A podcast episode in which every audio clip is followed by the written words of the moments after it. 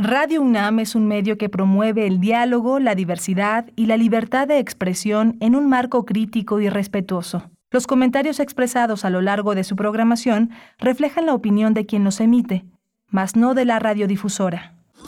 Radio UNAM presenta Primer Movimiento. El mundo desde la universidad. Hola, buenos días. Ya son las 7 de la mañana con 5 minutos. En este jueves 26 de enero estamos aquí en primer movimiento. Esta nave que navega en las aguas procelosas de Adolfo Prieto 133 en la colonia del Valle es Radio UNAM. Está Andrés Ramírez hoy en los controles técnicos, Rodrigo Aguilar en la producción ejecutiva, Violeta Berber en la asistencia de producción, todo un equipo que hace posible. Mi compañera Berenice Camacho en el micrófono.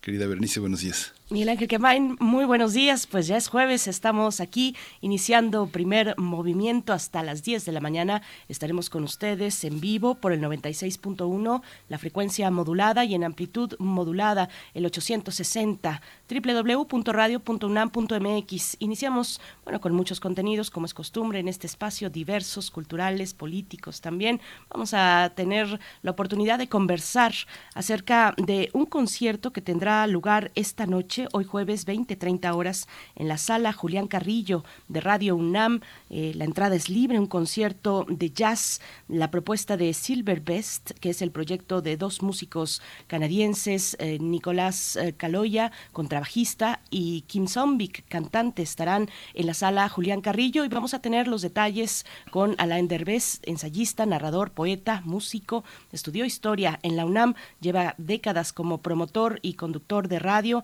y es autor del libro El Jazz en México, editado por el Fondo de Cultura Económica nos va a estar acompañando para dar los detalles de este concierto en la noche aquí en Radio UNAM.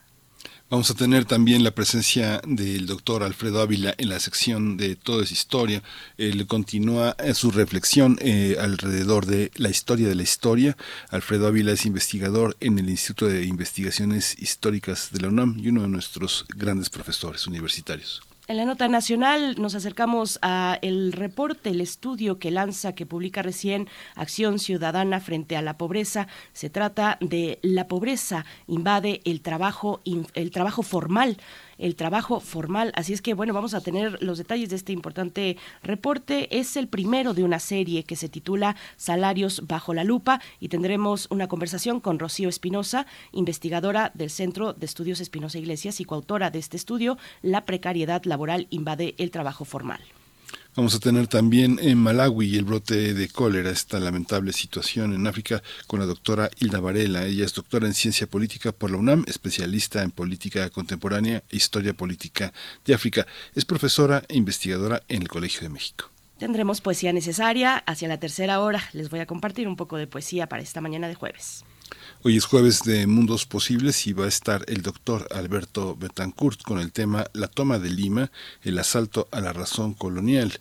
El doctor Alberto Betancourt es doctor en Historia y es profesor de la Facultad de Filosofía y Letras de la UNAM. Tendremos también para el cierre nuestra sección de Derechos Humanos hoy jueves con Jacobo Dayan, director del Centro Cultural Universitario Tlatelolco de la UNAM. El caso de García Luna es el tema que ha elegido Jacobo Dayan, pues bueno, el que está en todos lados actualmente en nuestro país, en los medios, en las discusiones, en los análisis. El caso García Luna con Jacobo Dayan esta mañana hacia el cierre de la emisión y bueno, les invitamos a participar en redes sociales con sus comentarios, con sus comentarios y bueno, algún algunos adelantados también querrán enviar de una vez sus propuestas musicales para el día de mañana viernes, también se vale. Arroba P Movimiento en Twitter, primer movimiento UNAM en Facebook. Vamos, vamos con música, Miguel Ángel. Sí, vamos a escuchar de Gustavo Cerati, eh, Bocanada. Es para Arat Rebollar, que ya se adelantó con las peticiones del viernes. Vamos con ello, Arat Rebollar, nuestro nuevo integrante del Servicio Social. Vamos con Gustavo Cerati.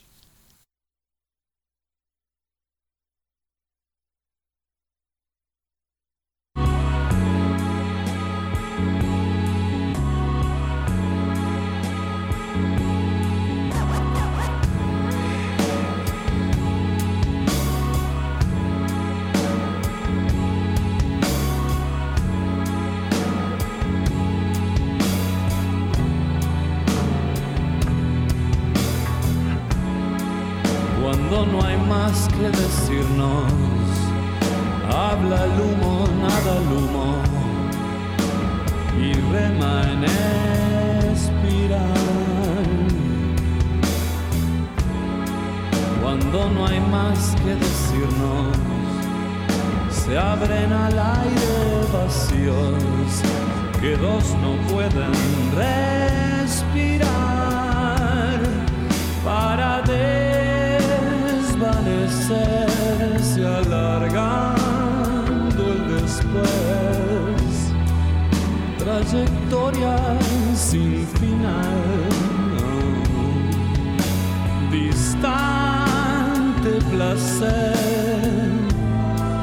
de una mirada frente a otra esfumándose.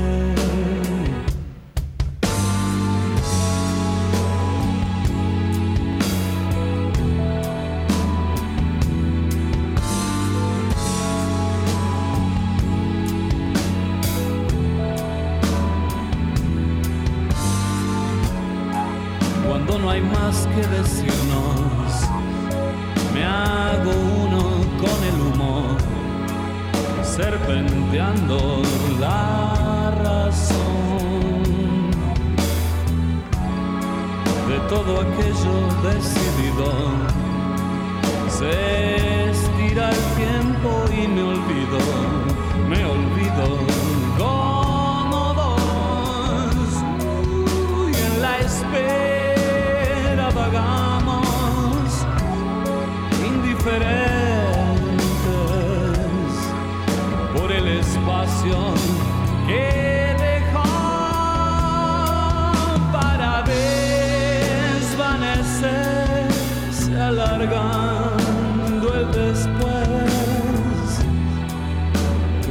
historia sin final.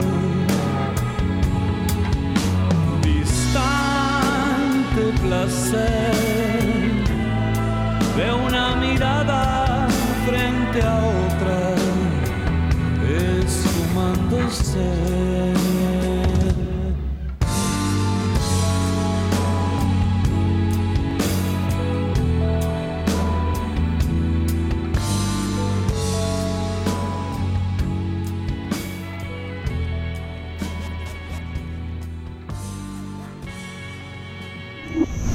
Primer movimiento.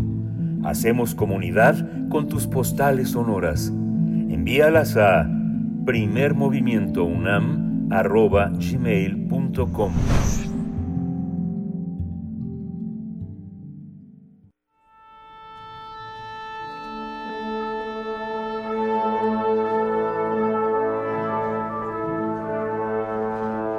Afina tus oídos. Aquí te presentamos una recomendación musical.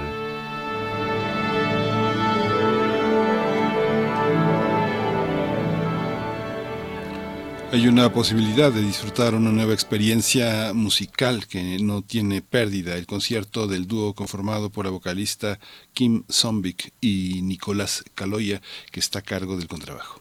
Desde Canadá para México, estos artistas presentarán el show Contar historias, cantar la historia, concierto de jazz, donde nos darán una probada, una muestra de su proyecto llamado Silver Best. Los propios artistas explican que su música se desarrolla en el campo de la narración, el pop, los paisajes sonoros, el jazz, el tintineo, por lo que consideran que ofrecen música fresca, intuitiva y única. Asimismo, destacan que le dan prioridad a la creación que mantiene estructura, eh, también, pero eso no les impide tener una amplia exploración.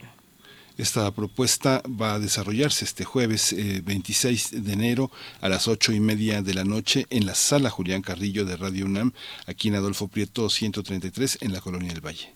Hay que decir que la entrada es libre y vamos a conversar esta mañana con Alain Derbez sobre este concierto de jazz a cargo de Silver Best. Nos acompaña Alain Derbez, ensayista, narrador, poeta, músico, eh, pues lleva dos décadas como productor y conductor de radio, autor del libro El Jazz en México, editado por el Fondo de Cultura Económica. Eh, Alain Der- eh, estudió historia en la UNAM y bueno, nos acompaña esta mañana. Muy buenos días, qué eh, buen momento para conversar sobre este evento que tendrá lugar la noche de hoy en Radio UNAM. Alain Derbez, bienvenido.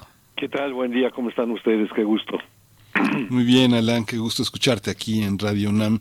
Cuéntanos, Alan, ¿cómo, cómo, eh, ¿qué es lo que se espera de un dúo como este, vocal y contrabajo? Mira, yo creo que lo que tienen es una, entre ellos, una interacción y una, una manera, eh, a pesar de ser dos, colectiva de, de, echar a andar lo que quieren eh, con sus eh, composiciones que finalmente son estructuras dadas, pero que se van sobre la improvisación. A partir de algo que me interesa mucho, que es lo que hace la cantante, que es lo que hace Kim, que es hablar que es hablar y cantar y decir la música y, y quizás el texto y, lo que las palabras que está utilizando, yo por eso le puse en el texto que escribí, es como un homenaje a la palabra, eh, de pronto eh, pareciera que estuvieras conversando con ella y la manera en la que interactúa con el contrabajo, entonces sostiene un, un, un discurso musical que lo mismo te puede hacer reflexionar sobre lo que está diciendo, que simplemente conducirte eh, por lo que estás escuchando en la música que estás que, eh, que, estás presenciando. Entonces, creo que va a ser un, un asunto muy atractivo, lo es en los discos que he escuchado, lo es en las grabaciones que, en los conciertos que he podido ver, eh, eh muy, muy, muy atractivo, ¿no? Lo que se espera es eso, es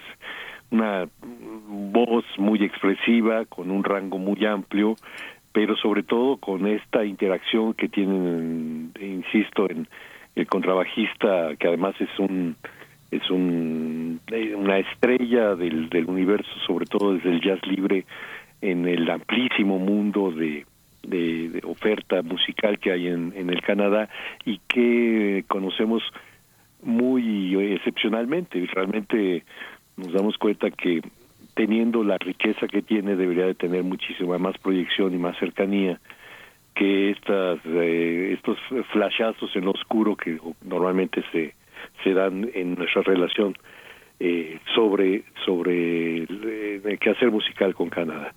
Creo que eh, vale muchísimo la pena, además que como es entrada libre, vale muchísimo la pena que la gente se acerque. Son dos puntales del jazz canadiense. Bueno, Kim no es canadiense, pero vive desde hace muchos años en, en Montreal y la escena ya es lo, vimos el año pasado eh, en octubre también organizé un concierto en Radio UNAM en Fundación Sebastián un par de conciertos con Lori Friedman, una gran clarinetista canadiense, y con Scott Thompson, un muy, muy buen trombonista, que por cierto está igualmente en México y que esperemos que vaya hoy al concierto. No sé si se puede echar una paloma, desde luego, pero lo que sí es es que va a estar en el público igual que igual que todos nosotros, ¿no? Alan, eh, una escena, por supuesto, de gran tradición, la canadiense. Ese país alberga, pues, el festival de jazz más importante en el mundo, el Festival de Jazz de Montreal. ¿Cómo nos llega la influencia hoy en día de Canadá, de, de, la escena canadiense del jazz? ¿Cómo impacta en México? Fíjate que el Festival de Montreal, digamos que es el gran aparador, ese eh, es el que más se conoce, ¿no? Es el, el, el, el que más brilla a la hora de, de los de, de los espectáculos, ¿no? Y es una gran calidad de gente la que va. Pero digamos que todo se basa en una en estos rizomas que de grandes festivales que existen en, en Canadá a lo largo de todo el territorio. Son, yo tenía un programa en Radio UNAM de jazz canadiense que se llama 5.200 kilómetros de jazz posible. Y veces son 5.200 kilómetros donde hay festivales, lo mismo en, en no sé, en, la, en, en, una islita que en, que en las provincias de, del Pacífico, del centro de, o, sobre todo en la escena francesa, en la, en la escena de, Quebec, en la escena de Montreal. Eh, hay un gran festival, el pequeño gran festival, el más grande festival pequeño del mundo, así lo anuncian, en la ciudad de Guelph, en una pequeña villa, realmente es un pequeño lugar eh, más estudiantil que nada cerca de Toronto, donde año con año, aparte existe este coloquio y al mismo tiempo que el festival donde van grandes grandes representantes de la escena de improvisación del Canadá y del mundo entero. Entonces realmente es como Montreal es como la gran pantalla que uno mira, pero toda la estructura que hay y la coordinada estructura que hay, sobre todo en la música de improvisación libre es muy pero muy atractiva, ¿no? Entonces creo que, por ejemplo, Nicolás Caloya, el contrabajista que va a tocar hoy, es esto, repito, uno de los grandes representantes de esa escena.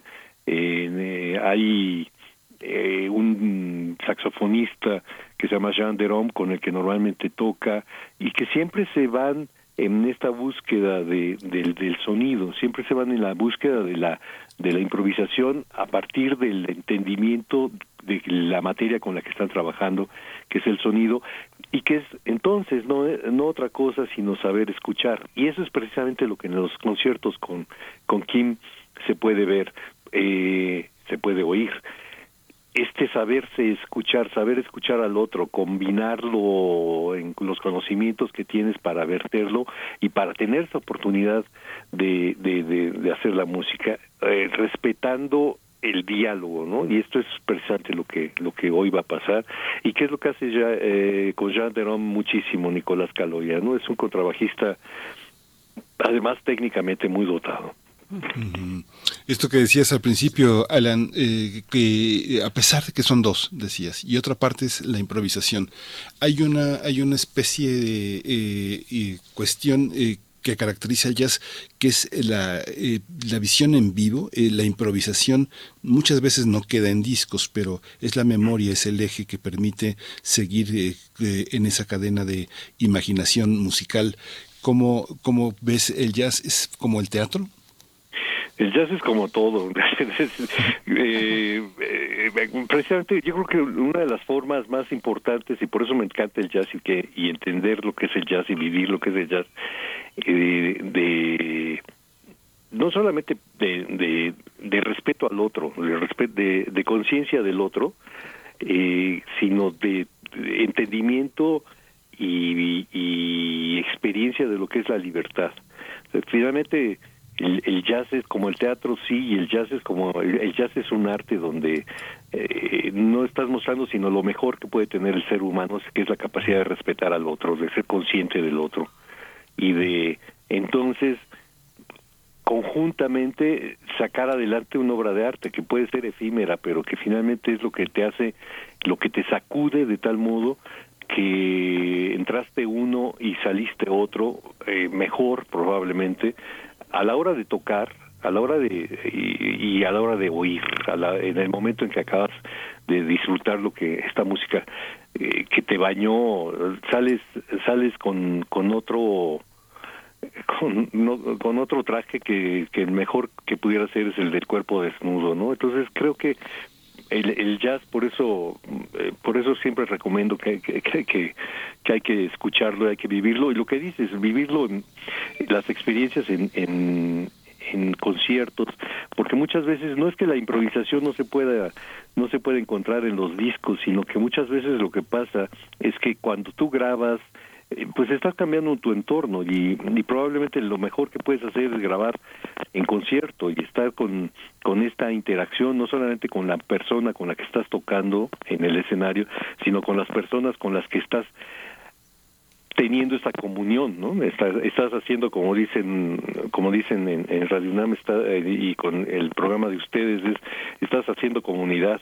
Eso es precisamente el jazz, ¿no? Este, esta comunidad eh, efímera desde la improvisación que una vez que se acaba de tocar, si no se pudo atrapar eh, técnicamente, sí, el cuerpo entero y el alma entera lo, lo atrapó para ti. Hacer comunidad, hacer comunidad, Alan, eh, por fuera también, eh, por fuera del género, esto que algunos llaman el jazz fusión, ¿qué hay, qué hay de ello? El jazz y su juego con otros géneros, Montreal también eh, pues, tiene uno de los, estoy pensando por ejemplo en el jazz y la música electrónica, Montreal tiene uno de los, uno de los festivales pues también más relevantes en música electrónica, MUTEC, eh, MUTEC, que además tiene una edición para México y para otros países. ¿Qué posibilidades adquiere el jazz cuando juega con otros géneros? Yo creo que es precisamente lo que lo que lo caracteriza, eh, que no hay, es como a mí me gusta mucho cocinar, entonces eh, lo, lo maravilloso de cocinar es que tú vas poniendo ingredientes de donde las vayas sacando espontáneamente, aunque tengas la receta, y, y vas experimentando. Y si tienes eh, idea de lo que son cada uno de los ingredientes, pues lo que vas a lograr es entender el equilibrio de todos estos ingredientes para que no priorice uno sobre el otro y acabe a amortiguando la posibilidad del sabor que uno de los ingredientes puede dar otro que es más invasivo. Entonces digamos que eh, el jazz es eso, el jazz es este gran caldero, esta olla podrida donde donde todo cabe, pero pero eh, el, el, el, control de cada uno de los ingredientes que va a estar allí, eh, eh, a pesar de que finalmente puede ser un asunto como en la vida eh, muy contingente donde donde no eres el eres y no eres el protagonista eres y no eres el que controla absolutamente todo porque siempre surge el accidente. Bueno precisamente saber cómo como en la vida enfrentar eh, cualquier coyuntura, enfrentar cualquier accidente eh, con base en el discurso que, que, conoces, con base en, el abecedario que puedes eh, emplear para formar palabras. Creo que eh, el jazz es fusión. Finalmente, ese jazz fusión es una etiqueta simplemente para poder ubicar en alguna tienda de discos lo que estás encontrando, pero el jazz es fusión de todo. De, ahí surge, ¿no? surge de un asunto mm, medular que puede ser la música que se trae desde muy distintos puntos del África con muy distintas maneras de concebir el universo y de hacer su propia música, y de instalarla de la manera más violenta, de ser instalados en, en, en esta parte del de, de, mundo que se llama que se llamó después América, pero en esa parte específica, bueno, ¿qué pasó? Sí, había había esta música distinta de distintos eh, grupos étnicos que se conocen y que no necesariamente hablan el mismo idioma, pero pueden hablar del lado de la música para conjuntarse y pueden encontrar música que están escuchando muchas veces eh, de manera furtiva para incorporarla a su discurso. No es más que eso, no es más que echar a la, olla podrida todo esto. Y creo que es lo que sigue pasando. La música electrónica pues, es una opción, y el jazz es otra opción. Al jazz lo caracteriza precisamente la capacidad de quien lo hace de poder improvisar, poder improvisar como estamos haciendo ahora nosotros en una conversación. Tenemos un tema, tenemos un, un motivo para, para platicar y tenemos la posibilidad de utilizar el lenguaje para hacerlo y entonces dar esa información a quien nos está escuchando. Pues eso es, eso es el jazz, es toda esta esta combinación de todos los elementos y sobre todo saber cómo al final acentuar un elemento que te interesa sobre otro y, brindar el platillo, el platillo para, para encontrar placer. Alan, eh, tú eh, eres un poeta, narrador, un crítico también de música, un músico también, pero también te has, te has eh, dedicado también a hacer un puente con, con, eh, con, con, los radioescuchas, con la gente que escucha jazz. Vamos a escuchar, tenemos una, una probada de Silvers eh, que se llama El hombre común, The Common Man. ¿La escuchamos y nos cuentas tu escucha? Claro, por supuesto. Gracias, Alan.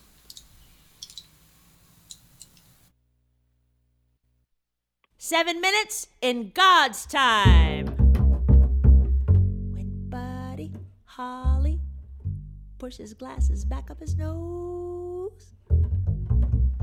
Maybe, baby, I'd get to know him at some point in heaven time. Although I'm not sure what's on the other side of those clouds, and I have anxieties about expanding.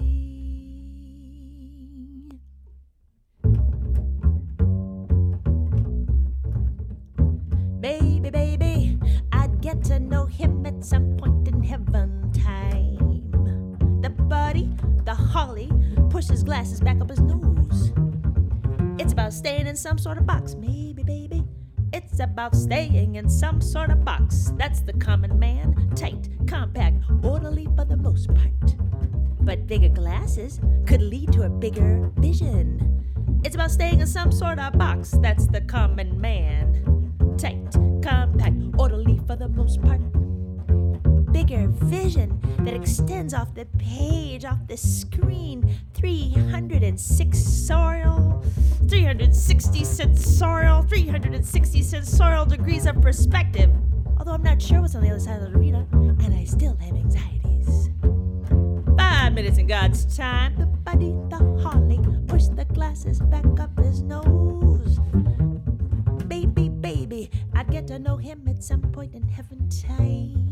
Green, brown, and twitching like a grasshopper's legs, but with no sound, no sound, no sound, no sound. It's only a screen for other things to take place behind.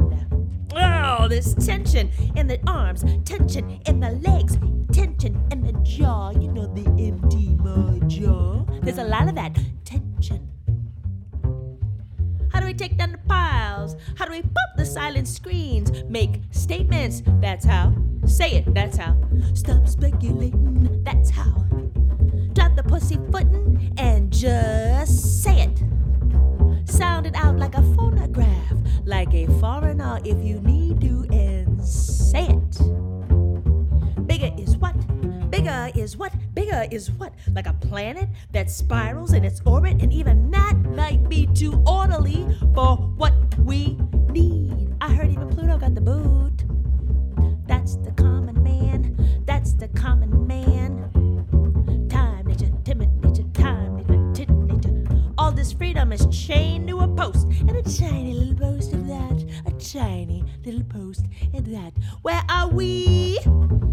What are we? Where are we? What's being told? What's being sold? And why do we continue to buy it?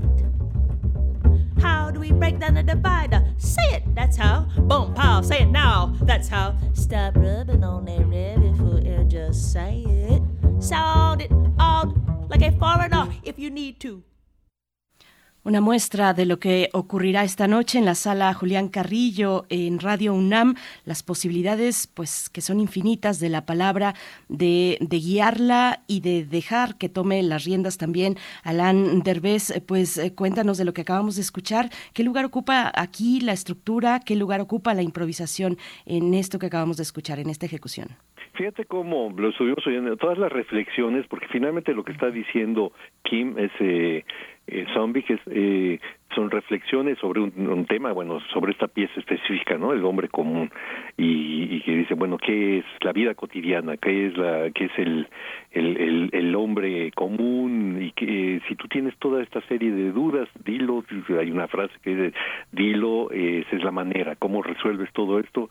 Simplemente hay que decir, hay que hablar, hay que, tu palabra tiene que ser escuchada.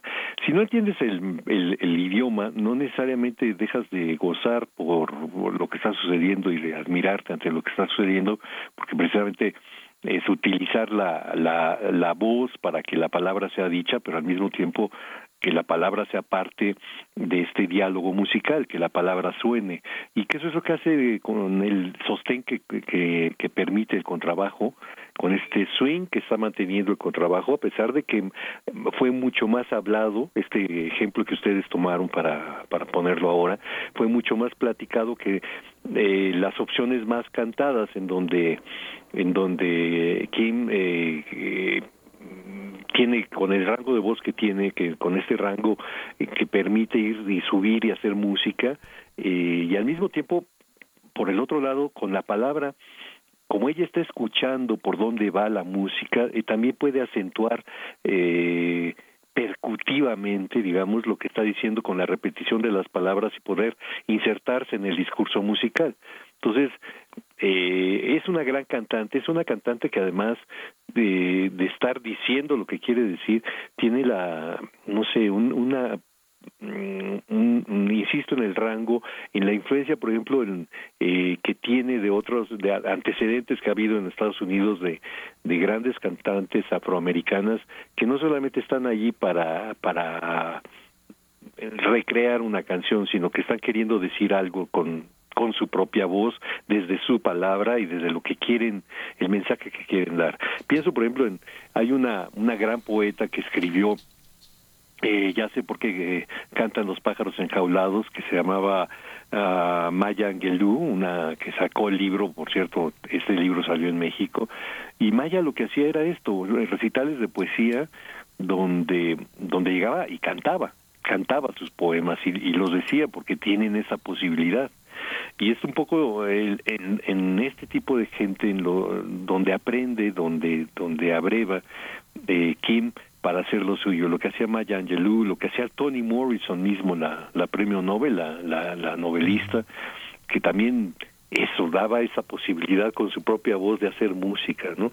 Y por el otro lado, por el lado del, de, de simplemente las influencias musicales, el, eh, hay un homenaje que hizo Kim hace algunos años a una estupenda cantante afroamericana que se llamaba Abby Lincoln, donde es lo mismo, ¿no? Que va mucho más allá, involucra con su mensaje, se involucra en, en una en una lucha social, en una eh, y hacer claro de, de, a quien está escuchando que no solamente eres parte de, de un eh, asunto de espectáculo, sino que eres parte de todo un movimiento social, de cómo reflexionar sobre tu propia comunidad, de cómo reflexionar sobre el papel de, de, del artista en el, en el contexto social en el que está ubicado sin tanto rollo también, o sea, sin que sea, no estás asistiendo un, a un a un meeting, estás, no estás asistiendo, asistiendo a un, a un discurso, estás eh, escuchando un mensaje ya ya del lado de la poesía, ya del lado de la música que te permite reflexionar sobre esto, sobre el tema que escogimos, que es el hombre común, que es el que es la vida cotidiana. Sí, qué interesante esto que comentas porque aunque no es una, no canta, eh, lo que ofrece también es una gran articulación de emociones eh, vocales y nos da la posibilidad de imaginarnos una interioridad que transcurre bajo el bajo. Es algo, Claro. es algo muy Pero sí emocionante. canta, o sea, además, de pronto en, en un concierto tú te puedes encontrar con que estás escuchando una balada o estás escuchando un blues o estás escuchando eh, eh, eh, precisamente como hay el control de todas estas posibilidades pues en, en la improvisación puede surgir eso puede surgir eh, algo como lo que estaba haciendo el contrabajo que de pronto se puede ir más hacia lo que en el jazz es la parte del bebop no este eh, o, o, de, o el free jazz o el eh, conocimiento que, que, que tiene el, el músico de todas las opciones que el, que que el jazz en su historia a lo largo de su historia puede tener igual que la cantante no entonces eh, sí vamos a asistir a hoy hoy en la noche a un a un recital poético pero también un concierto y, vamos a, a, recordar probablemente alguna melodía que oímos alguna vez, no porque necesariamente le estén tocando tal cual, sino porque es parte de su bagaje. Entonces, de que aparece, aparece y probablemente va a ser una, evidentemente, gran sorpresa para, para hasta para ellos mismos. Uh -huh. Uh -huh, uh -huh. Por supuesto, bueno, va a ser una delicia asistir esta noche. A la esperemos sala que sí, esperemos que sí. Y además, lo que me da gusto es que, que, que, que exista la posible continuidad desde el concierto de el que fue un estupendo concierto con Laurie Friedman y, y con Scott Thompson el año pasado. Ahora re, a recuperar el, el, otra vez el espacio y además tener la oportunidad de asistir a la sala y poderlo uh, atestiguar y al mismo tiempo recrear la posibilidad que el, eh, de escucharlo por la radio más adelante, porque esto que hoy vamos a, a, a, presentar en la noche va a ser transmitido posteriormente, entonces tenemos la doble oportunidad de ver en concierto y de revivir el concierto. Pues Alan, antes de despedirnos nos están preguntando cuánto cuestan los boletos, la entrada es libre. La entrada es libre, Adolfo Prieto, 133, Colonia del Valle, Ciudad de México, Radio UNAM. Eh, pues obligado a preguntarte cómo ves hoy, dónde está hoy la escena mexicana del jazz, las agrupaciones y también los públicos. Cuéntanos. Fíjate que ahorita justo eh, estoy terminando después de jornadas de desvelo y desmañane, así cuando me dijeron que hoy me iban a hablar a esta hora dije, no, pues esta hora yo ya llevo dos horas trabajando. Estoy, estoy terminando la, la, la nueva edición, de entregar la nueva edición del libro del jazz en México, que es un libro gordo, gordo, gordo, sí. gordo. Si tienes una mesa que está coja, ahí tienes, la, compra el libro y, y, lo vas a poder ubicar allí porque te va a funcionar bien.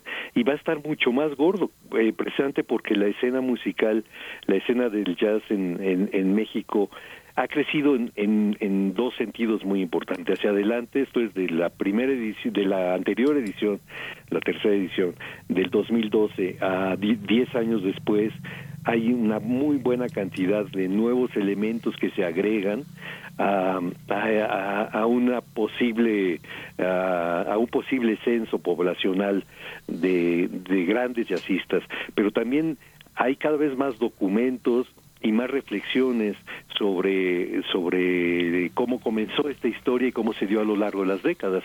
Digamos que son 100 años de una presencia eh, si no constante, pero sí de una presencia que, que, que ha permitido que el jazz tenga una larguísima historia en, en, nuestro país. ¿no? Presencia que finalmente, si hace algunos años cuando yo cursé la carrera de historia, eh, pensar en una tesis sobre el jazz en México, los mismos maestros a los que se los proponías, pues si no se burlaban, si tenían alguna sonrisa. Ahora ya hay tesis en la UNAM varias sobre la historia del jazz en México, sobre periodos específicos. Eh, aparte de lo de la escena, donde hay grandes músicos que están jovencitos músicos que están tocando maravillosamente bien y además con una personalidad y con una propuesta, no nada más tratar de eh, dominar técnicamente un, instrumento y repetir lo que otros han hecho y que pueden ser tus héroes eh, oficiales desde la música que plantean, por ejemplo, en Nueva York, sino que hay gente que reflexiona sobre esto, que, que Kim y que y, que Nicolás eh, presenta, que es esta reflexión lo que decía de la, sobre la comunidad. Hay un involucramiento mayor de muchos músicos en entender qué pasa con su país, qué pasa con su entorno, qué, cuál es su papel y cuál es lo, lo, lo que necesitan. Digamos, hay como más conciencia, insisto, de conciencia del gremio, conciencia de sí mismos.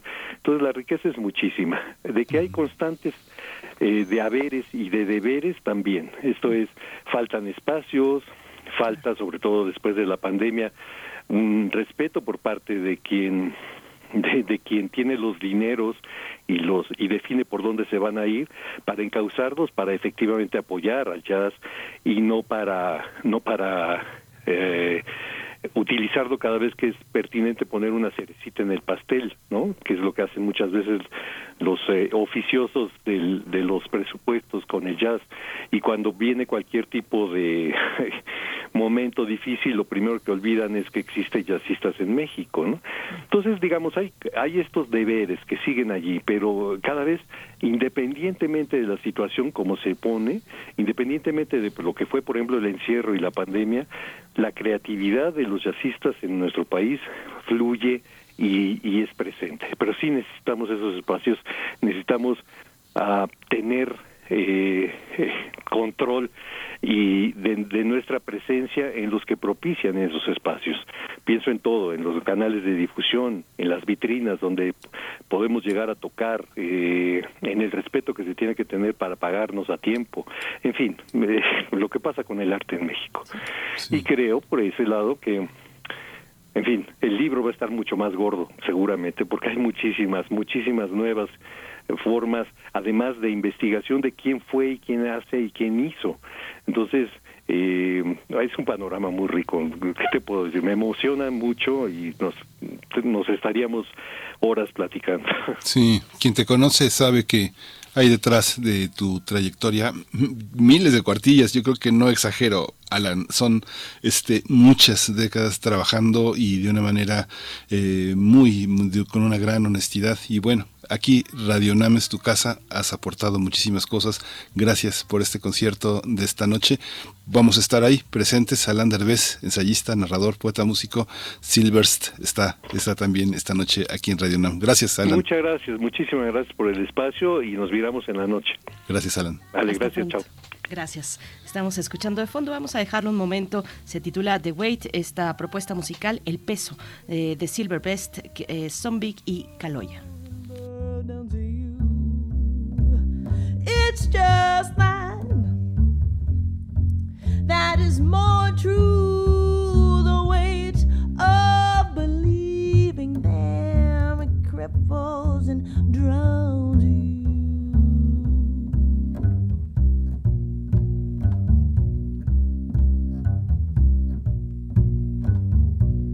She gets older Yet it may take years and decades to see.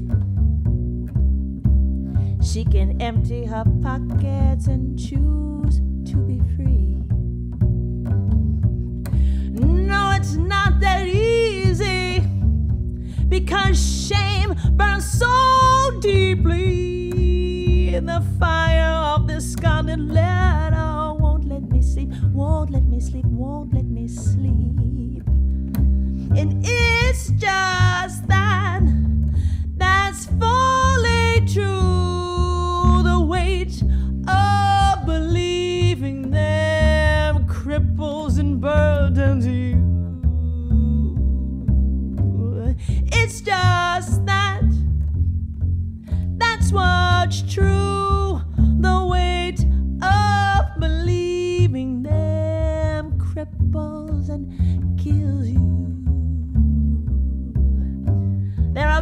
bags that need unpacking, things I need to let go.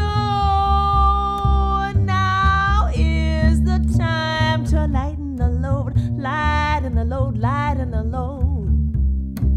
If letting go means simply letting it be, I put down any burden and set myself free.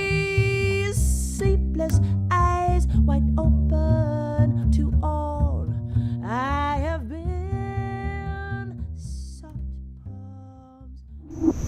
Primer movimiento. Hacemos comunidad en la sana distancia. Todo es historia.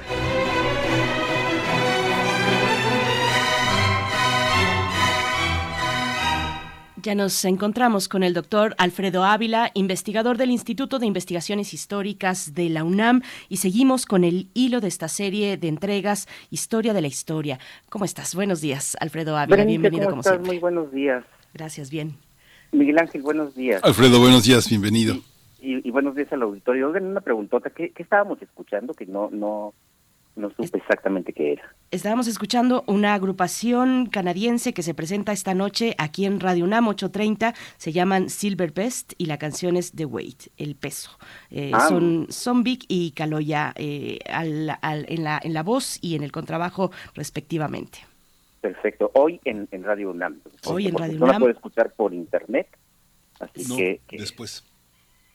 Sepa- ah, sí, la transmisión eh, será después, la transmisión, ahorita te vamos a dar los, los detalles, pero también Ah, en vivo, entrada libre, esta noche, 8.30, eh, va a estar buenísimo, ¿no? Ah, para quien pueda estar en la Ciudad de México por allá. Bueno, eh, eh, recordarán que yo ando de sabático, entonces Sí. la, la verdad es que ahora, ahora los extraño todavía más, aunque yo sé que teníamos ya mucho tiempo que no, tenemos ya mucho tiempo que hacemos esta, esta sección por teléfono, pero sí, ya están ganas de regresar a la, a la cabina. Así es.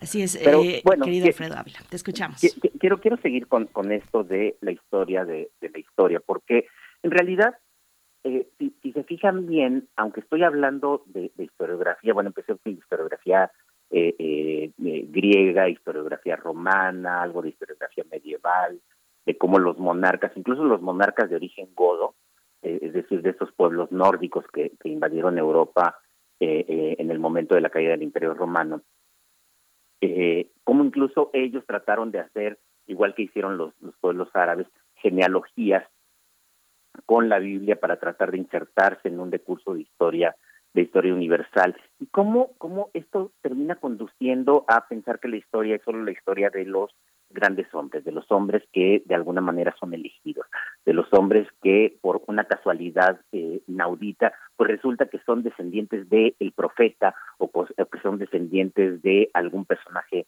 de algún personaje bíblico, eh, lo cual les da les da por supuesto legitimidad. Y también como quedó bien claro en el caso de, de estos personajes eh, que, que en realidad son son personajes de que, que vienen de dinastías nórdicas, pues no importa que eso sea inventado, no no importa que eso eso en realidad sea falso, eh, al final de cuentas todo se queda en, en un discurso, un discurso sobre el pasado que sirve para legitimar el presente. Y eso fue lo que ocurrió también eh, durante ese periodo que hoy llamamos el Renacimiento en Europa. Ya había hablado hace 15 días de Lorenzo Valla o, Valla, que eh, con, con todas las inquisiciones documentales que hizo y cómo pudo descubrir que en realidad la, la donación de Constantino pues no no había sido no había sido tal y eh, eh, después me quedé pensando que valdría mucho la pena eh, hablar del contexto de la época de Lorenzo Valla o Lorenzo Valla, eh, depende de cómo lo pronunciemos, si en español o en italiano,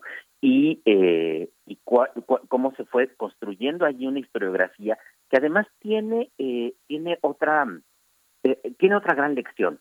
Se trata de, esa historiografía renacentista, esta historiografía que empieza desde muy finales del siglo XIV, pero sobre todo en el siglo XV, que se inventó también a sí misma una genealogía. Nosotros empezamos, si, si recordarán ustedes, aunque ya en alguna otra ocasión había hablado también de, historiografías de otros pueblos, pero empezamos eh, esta, esta serie hablando de Grecia y hablando de Roma. Bueno, hay que decir que en realidad si hablamos de Grecia y hablamos de Roma y pensamos que ese es el origen de la historiografía, es también porque es un origen elegido. Quiero decir que eh, en algún momento se pudo haber elegido otro origen, como en la Edad Media los historiógrafos, que no se llamaban así, pero sí los cronistas reales o los propios monarcas o muchos escribanos, pues eh, eligieron el origen bíblico, eligieron el origen eh, eh, religioso para contar su propia historia. Y por eso lo escribían en un latín y lo escribían en latín eclesiástico.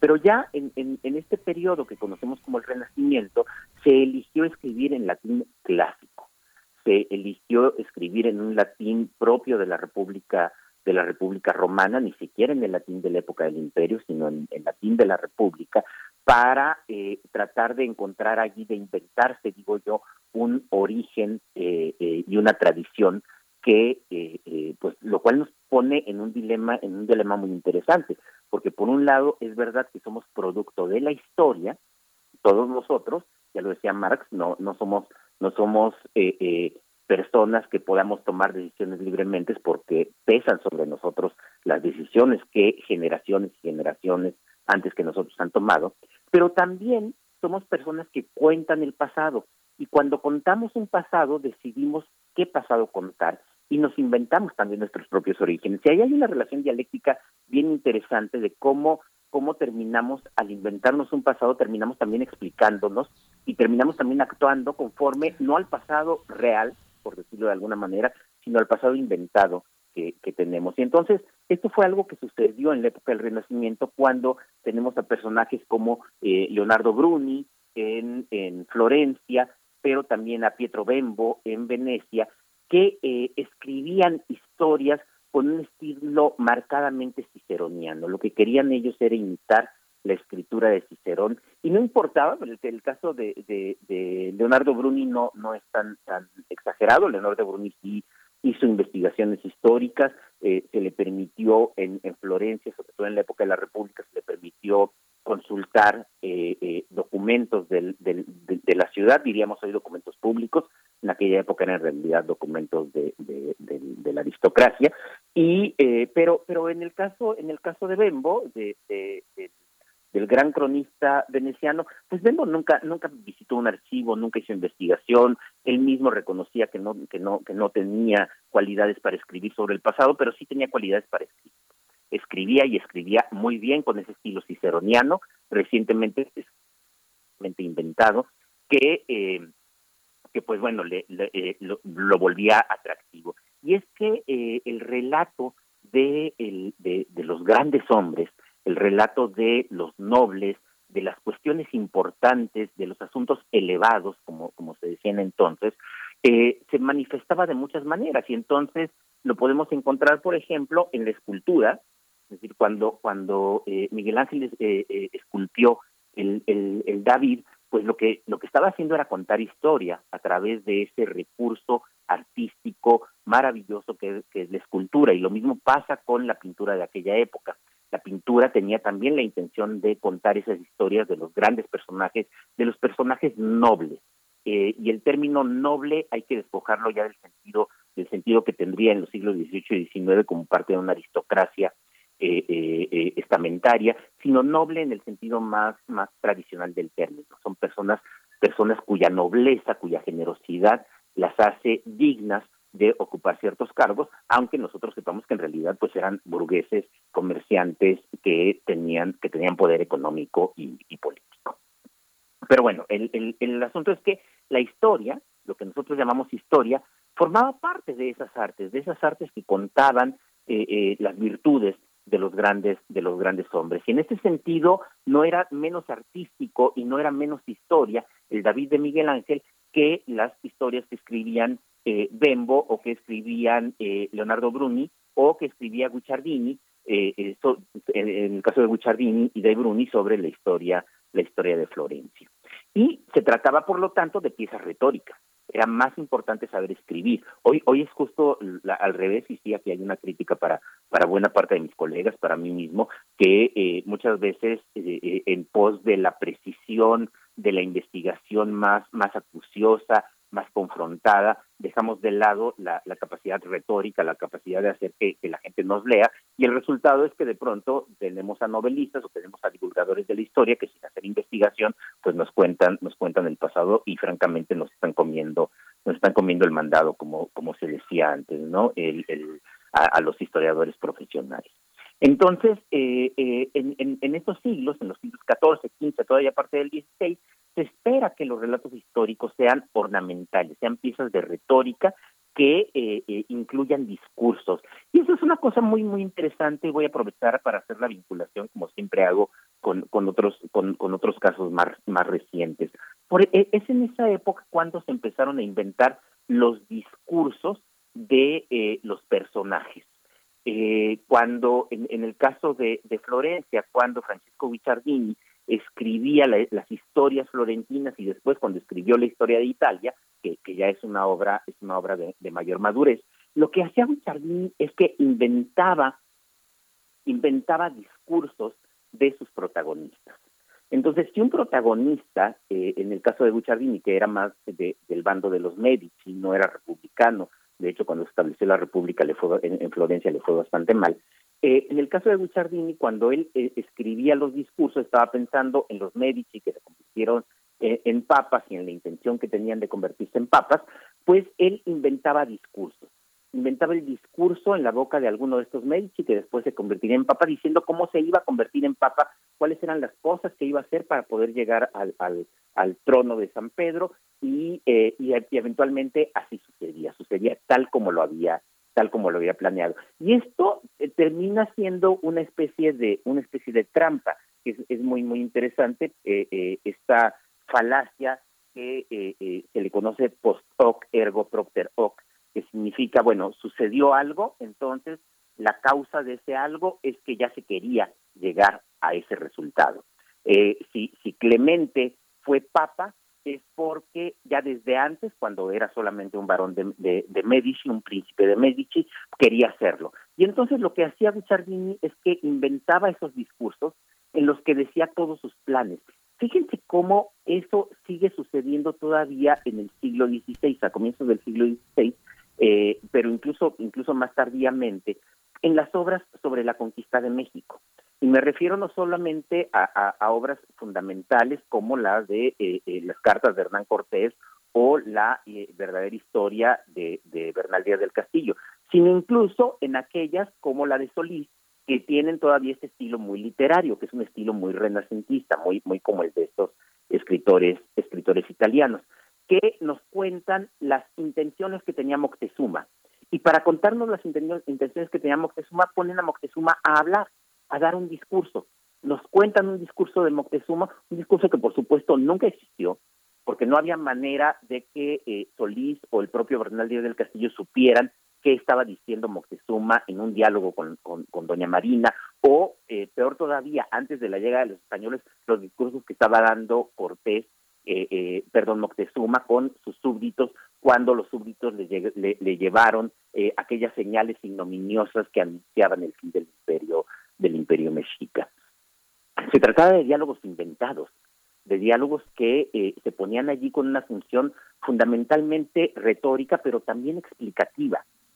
¿Qué sucedió después? Después cayó el imperio, el imperio mexicano. Ah, es porque mira, Moctezuma ya desde antes estaba predispuesto para eso y la prueba son los diálogos, los supuestos diálogos que tenía con sus súbditos o con o con otros príncipes.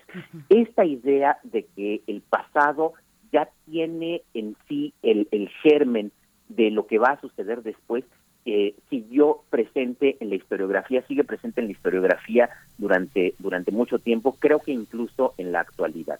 Lo que ya no sigue, por fortuna, pero, pero que fue muy frecuente todavía incluso en el siglo XIX, fue la invención de diálogos.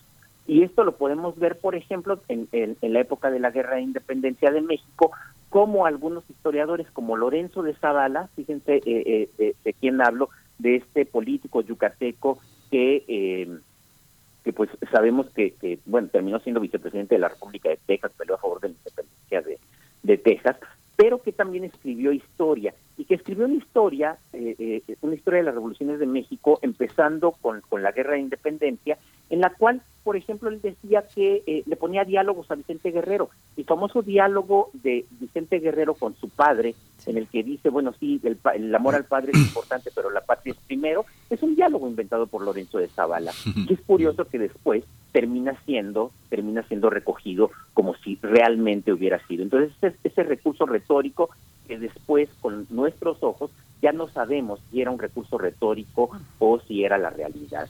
Y, bueno, pues me seguiré hablando de esto eh, posteriormente. Sí, muchas gracias Alfredo Ávila. Nos dieron las ocho, pero bueno, eh, este, esta historia continúa y cuando la ve uno en conjunto en el podcast, pues es verdaderamente delicioso y aleccionador. Muchas gracias Alfredo Ávila. Nos escuchamos en 15 días. Nos escuchamos en 15 días. Un abrazo a todos. Hasta pronto. Vamos al corte. Síguenos en redes sociales. Encuéntranos en Facebook como Primer Movimiento y en Twitter como arroba PMovimiento. Hagamos comunidad.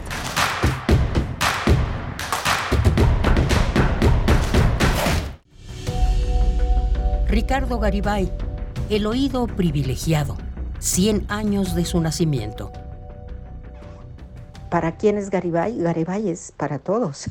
Si a mí me conquistó a los 20 años y después de leer ese libro me dediqué a buscar sus libros. Garibay, si lo lees así todos sus libros, termina siendo tu maestro.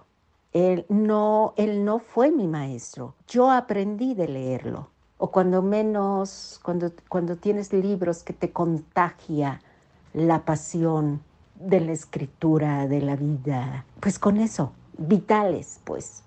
Con eso tienes para que sea tu maestro, y Garibay lo es, por supuesto. Josefina Estrada, narradora mexicana.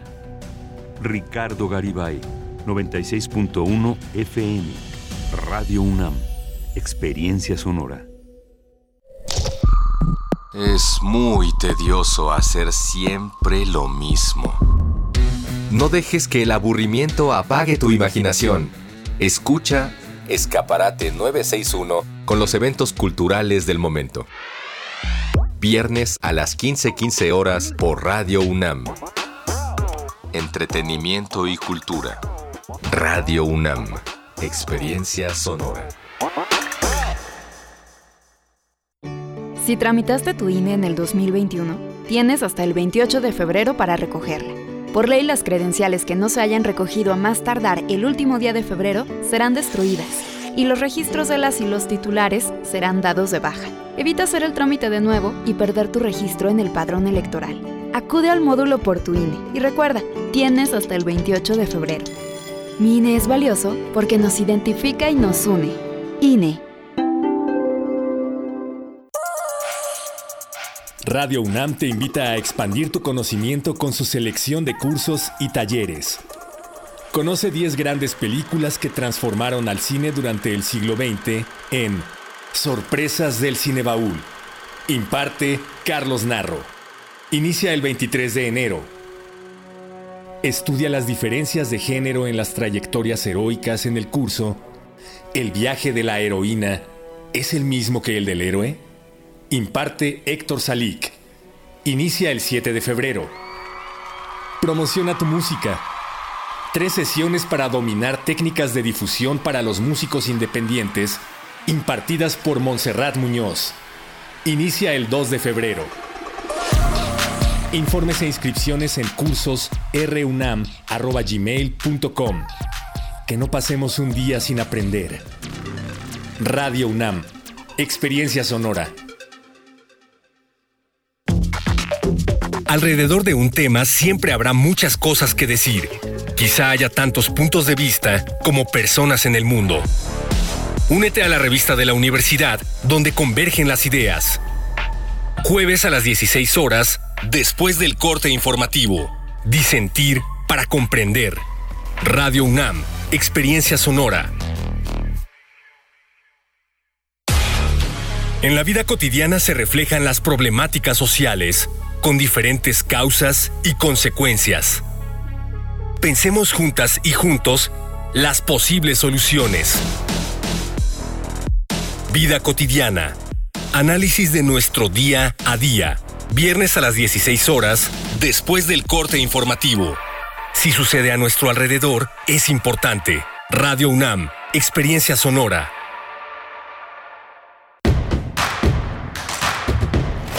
Encuentra la música de primer movimiento día a día en el Spotify de Radio UNAM y agréganos a tus favoritos.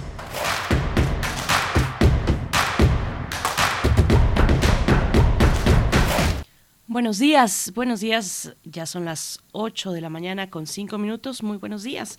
Creo que no me estoy escuchando por acá. A ver. Sí, sí, sí, te escuchas muy bien, sí. Ah, perfecto. Ahí estoy ya. No tenía mi regreso esa voz en nuestra mente que nos indica que estamos precisamente al aire. Bueno, les damos la bienvenida a esta segunda hora. Inicia nuestra segunda hora de transmisión. Esto es primer movimiento desde Radio UNAM y también durante este momento, durante esta hora de 8 a 9, desde Radio Nicolaita, que nos permite llegar a Morelia en el 104.3 de la FM. Rodrigo Aguilar se encuentra en la producción ejecutiva. Violeta Berber en la asistencia de producción. Hoy está Andrés Ramírez al frente de la consola en los controles técnicos. Tamara Quiroz en redes sociales. Miguel Ángel Quemain, buenos días. Hola, Berenice Camacho, buenos días.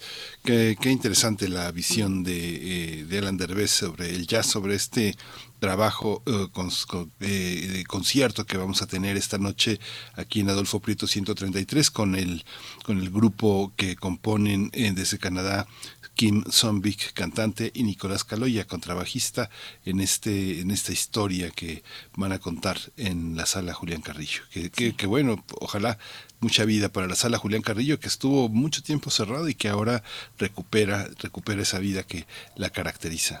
Sí, nos da esta oportunidad de acercarnos a propuestas eh, pues tan interesantes, tan valiosas como la de Silver Best, que estará esta noche, 20-30 horas. Repetimos, la entrada es libre eh, en la sala Julián Carrillo, Adolfo Prieto, 133, Colonia del Valle, aquí en Radio UNAM. Y bueno, nosotros vamos a tener en esta hora por delante, tenemos en la nota nacional, hablaremos sobre el reporte que realiza Acción Ciudadana frente a la pobreza es un análisis, un reporte que forma parte de una serie de otros más que en su conjunto se titulan Salarios bajo la lupa. Y este primero arroja algo muy interesante, muy importante y alarmante también eh, a tomar en consideración. La pobreza invade el trabajo formal, la precariedad laboral invade al trabajo formal. Vamos a tener eh, la eh, participación de Rocío Espinosa, investigadora en el Centro de Estudios Espinosa Iglesias y coautora de este estudio, La precariedad laboral invade el trabajo formal. Sí, vamos a tener también la presencia de Malawi, el brote de cólera que azota esta, esta región, con la doctora Hilda Varela, doctora en ciencia política por la UNAM, especialista en política contemporánea e historia política de África, profesora investigadora en el Colegio de México. Así es, esos son los contenidos para esta mañana, todavía dos horas por delante, así es que quédense con nosotros, 96.1 en la FM, 860 de amplitud modulada y en www.radio.unam.mx viene ya nuestra nota nacional, vamos con ello. Vamos. Primer movimiento. Hacemos comunidad con tus postales sonoras. Envíalas a primermovimientounam.gmail.com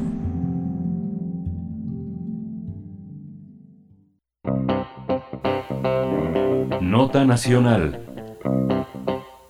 En México no solo la pobreza y la precariedad laboral se asocian con la informalidad o el subempleo, también están presentes en la economía formal.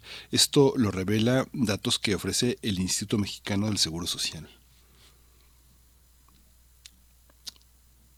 Tras analizar eh, los reportes, eh, eh, el IMSS, del IMSS, la organización ciudadana, Acción Ciudadana frente a la Pobreza, informó que el 45% de las personas con empleo formal carecen de salario suficiente que les permita dejar de ser pobres.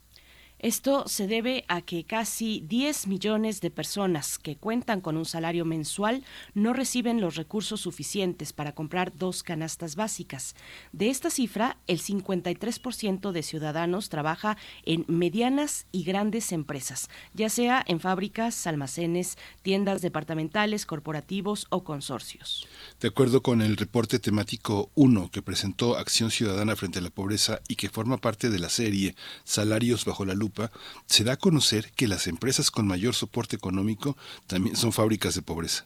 Esta situación se presenta prácticamente en todo el país, aunque ocho estados son los más afectados, debido a que el salario insuficiente afecta a más del 55% de las y los trabajadores formales. La lista está encabezada por el estado de Sinaloa, luego le sigue Guerrero y en tercer lugar Oaxaca.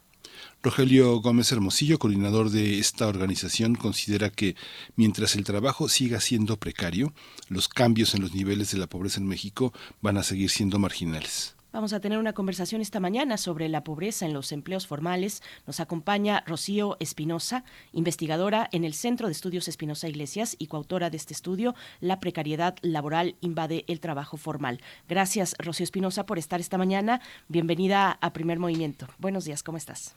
Hola, ¿qué tal? Buenos días. Muchas gracias, Rocío Espinosa. Eh, eh, explícanos, por favor, en qué consiste empobrecerse con la precariedad de un trabajo a pesar de que sea formal. Empobrecer con la precariedad implica que los salarios que las personas reciben por la jornada que realizan no es suficiente para poder eh, contar con los insumos necesarios para tener una vida digna. ¿no? O sea, imagínense lo que implica tener una jornada de ocho horas, o de medio tiempo, uno va, se traslada a los empleos, en muchas ocasiones no necesariamente cercanos a los hogares de las personas, lo que implica un costo de traslado, y de pronto llegar al momento de la quincena y darse cuenta que lo que se tiene no es suficiente para abastecer a las personas y su hogar. Rocío, eh, háblanos un poco de cómo está elaborado este reporte, cuáles son las fuentes, por supuesto, los reportes del eh, Instituto Mexicano del Seguro Social, cuáles son eh, el, tiempo, digamos, que abarca, que están analizando ustedes y cómo se ha comportado a lo largo del tiempo esta situación. Este, mire, del reporte que ustedes nos, comentan, bueno, no, no fue elaborado por el CEI, en realidad, pero desde el centro nosotros tenemos una serie de indicadores eh, que monitoreamos a través de la encuesta nacional de ocupación y empleo. Y en esa encuesta lo que nos damos cuenta es acerca de los cambios que hay en el ingreso de las personas con respecto a un año anterior. Y pues lo que vemos es cómo se han insertado las personas dentro del mercado eh, formal, eh, cómo han logrado capacitarse, ¿no? Eh, qué tanto han cambiado esas condiciones de empleo. Hay, una, hay, un factor también que hay un factor también que es muy importante que uno escucha decir a personas, eh, yo escuchaba decirlo desde hace muchísimos años, desde que era muy joven, decir, me sale más caro ir a trabajar que quedarme en la casa haciendo cosas que importan para mi familia. Este, este es, este es una de las consecuencias de ese dicho, es algo que venimos arrastrando de décadas atrás. Yo, yo creo que sí, eh, sin lugar a dudas, cada vez las condiciones de empleo eh, vemos un mercado formal, justo lo que comentaban al, inicio, eh, más eh, aparentemente aunque sea eh, formal, aunque las personas estén insertas en y eso implica tener acceso a salud en un futuro a, una pensión, pues imagínense todos esos costos que implica vivir con el salario mínimo, ¿no? Y en realidad pues las personas, luego esa clase de empleos que se necesitan de prestaciones básicas y el resto son, eh, no sé, por ejemplo, proteínas en el caso de los, de los meseros, ¿no? Entonces, realmente, pues los, los ingresos de las personas pues están condicionados a factores externos, ¿no? Eh, recién acabamos de pasar, pues, un, evento fuera de serie, sin lugar a dudas, como la pandemia, pero creo que es un punto de, de inflexión y de reflexión a propósito de pues toda esta situación, ¿no? De cómo eh, las condiciones de trabajo, pues, sin lugar a dudas, ha habido cambios, hay incrementos en el salario mismo, pero hay muchos eh, muchas asignaturas pendientes. Rocío, Sinaloa encabeza la lista. Eh, ¿Qué nos dice de este estado que se encuentra en esa posición? ¿Cómo, ¿Cómo lo entendemos? Sinaloa, que tiene una producción muy importante, muy, muy importante para el país, eh, eh, una producción ganadera, agrícola, es, tiene una gran riqueza en, en, ese sentido y en otros también. Cuéntanos, bueno, ¿cómo, cómo acercarnos a esta, a esta lista? Está después de Sinaloa, Guerrero y también Oaxaca, pero bueno, me llama particularmente la atención que esté Sinaloa en el primer lugar. Mire, eh, de, las cifras que, comenta, la verdad es que no, no, conozco el reporte, desconozco, pero ¿qué, qué podemos eh, decir a propósito de, esta región y de los otros eh, estados ¿no? que ¿no? cuando hacemos distinciones, ¿no? casi siempre entre, entre, entre regiones, al sur, ¿no? siempre en el sur hay un... las cifras de pobreza, ¿no? La población es de pobreza por los indicadores realmente que, que se consideren medir, siempre la situación pues es bastante complicada, ¿no? Eh, en el caso de Sinaloa, cuando Sinaloa se encuentra, por ejemplo, en el, análisis que nosotros hacemos del, del que es la región eh, que denominamos nosotros Centro Norte, y respecto a las cifras que nosotros manejamos, pues si bien es una región en la cual, eh, si se le compara con el sur, que son los otros dos estados que recién menciona, este, puede que está mejor. Eh, sin duda, pues hay muchas, muchas asignaturas pendientes en temas de seguridad Esta, esta, esta visión también que permite, eh, en realidad, este eh, precariedad y este empobrecimiento tiene una causa eh, sobre todo estructural, eh, no, no, no Rocío, en el sentido en el que muchas personas, por la voluntad de trabajar frente a las dificultades a veces de buscar el empleo en el que se quiere estar satisfecho, contento, eh, que sea un estímulo para seguir viviendo, queda lejos, queda lejos y a veces cuesta mucho trabajo llegar ahí. en, esta, en este cuadro de información tan cuantitativa, en lo cualitativo, ¿dónde tenemos esta, esta lectura de cómo la propia estructura de la, de, la vida en una ciudad tan grande como México, como Guadalajara como Monterrey, o tan compleja como Pueblo, como puede ser León, Guanajuato o, Hermosillo, tienen estas eh, arbitrariedades, estas contingencias de que te quede lejos, de que la comida sea cara, de que los servicios sean muy lentos. ¿Cómo, cómo lo entienden ustedes? Eh, bueno, lo que consideramos que, bueno, en general, ¿no? Eh, eh, sabemos en otras literaturas que es importante, a la par de la calidad de trabajo, que estamos hablando de empleos formales, de salarios dignos, es, es importante, pero también qué pasa cuando todas estas jornadas laborales saturan la vida de las personas, ¿no? Y nos encontramos ante espacios que son 10, 12 horas de trabajo, ¿no? Eh, en total, y a eso, en estas ciudades en las que mencionan, si le añadimos el post, el tiempo de traslado, ¿no? De, las personas, pues piensen cuánto tiempo les queda a, a, hombres y mujeres al llegar a, a, sus hogares, a sus espacios, para tener tiempo de recreación, de esparcimiento, eh, de convivencia con, con las familias, ¿no? En caso de que sean padres o madres. ¿No? Eh, y de pronto lo que tenemos es pues un, punto del que se ha hablado de manera, yo creo que más, más reciente y estas jornadas de burnout, ¿no? Yo creo que también, más allá de los tiempos retrasados, eh, justo eh, regreso a la, a la pandemia, porque parece que tenemos de manera muy fresca, ¿no? Estas jornadas también en las que digamos, bueno, pues estás en tu casa y entonces extendían los tiempos de, de trabajo, ¿no? Entonces, parte importante de, pues del desarrollo de las personas, ¿no? De hombres y mujeres es la posibilidad de tener tiempo, tiempo de esparcimiento. Y creo que bueno, pues un tema que nosotros también eh, desde el centro, desde el CEI, hemos eh, trabajado de forma reciente, pues es también la conciliación con los tiempos en los hogares desde los eh, puntos de, cuidados, ¿no? De las personas, ¿no? Tener esa posibilidad también de tener esas otras tareas dentro del hogar, de tener esos espacios, ¿no? Y pues sin lugar a dudas, eh, estos tiempos, ¿no? Imagínense una jornada que empieza a las 8 de la mañana, que requiere dos horas de traslado, que implica que las personas salen de sus casas a las 6 de la mañana, que implica que posiblemente se levantaron 4 5 de la mañana con fortuna para terminar a las 6 de la noche en horas pico en, este tipo de, ciudades y regresar a la casa 8 de la noche, 10 de la noche, ¿no? Este tiempo y pues está completamente agotado. Rocío Espinosa, bueno, eh, en estos planteamientos y en ese último comentario encontramos razones eh, multicausales para explicar esta precariedad laboral en el trabajo formal. Eh, entre todo ello, ¿qué le toca a las empresas? El reporte dice que las empresas, incluso las empresas con mayor soporte económico, también son fábricas de pobreza.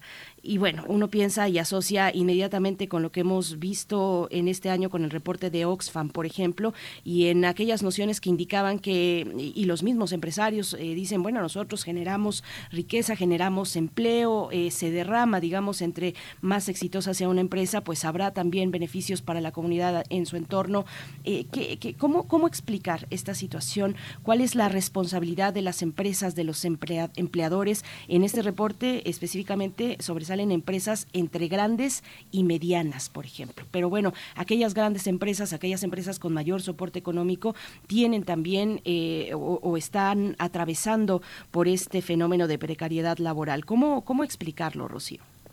Yo eh, menciono como un punto bien, bien importante, ¿no? Que es esta idea de decir, las grandes empresas y esta derrama económica, que es un discurso que venimos escuchando pues desde hace muchos años y pues creo que los datos, la información con la que contamos eh, en general, pues creo que esa derrama no se ha visto, ¿no? Es evidente que, que hemos visto y que justo a propósito del reporte de Oxfam mencionan, pues lo que tenemos incluso es una concentración extrema en ciertos grupos de la población, ¿no? En los cuales pues, hay como otros temas que son también bien interesantes que están en este reporte de, de Oxfam. Yo creo que la, la responsabilidad de las empresas también es eh, pues dar eh, espacio eh, a, a pensar más allá de todos los salarios, no solo formalidad, sino pensar de una forma integral, ¿no? como decían, multifactorial, en el bienestar de los trabajadores. No, eh, sin lugar a dudas, en un país como México, en el que sabemos que las tasas de informalidad son más del 50% de la población que está ocupada ¿no? pareciera, ¿no? Que es un casi dádiva, ¿no? El hecho estar espiritual, sí, pero está escrito también con qué salario, ¿no? Eh, ¿Cómo me voy a, a, jubilar? ¿Bajo qué entonces voy a pensionar, no?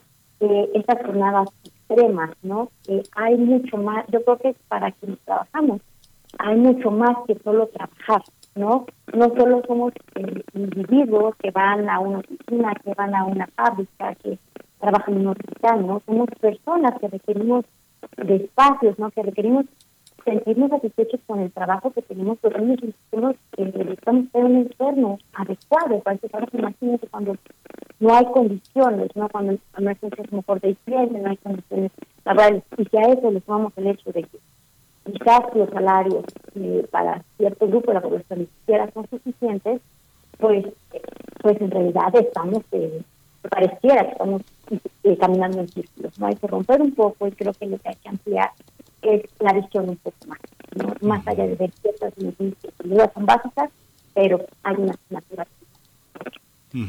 Tenemos eh, en este en este tenor de esta eh, de esta interpretación de la de la precariedad y de la pobreza algo que esté en relación con la capacidad que el trabajo le da a los sujetos de recuperar la dignidad y la autoestima, de, eh, tener una algún indicador que dé evidencia de lo que le permite a las personas resistir en su empleo como una forma de orgullo personal y que le impida caer en una depresión profunda, que es un problema nacional. La depresión, lo hemos visto en la salud pública, este es un registro muy precario de la salud mental del país.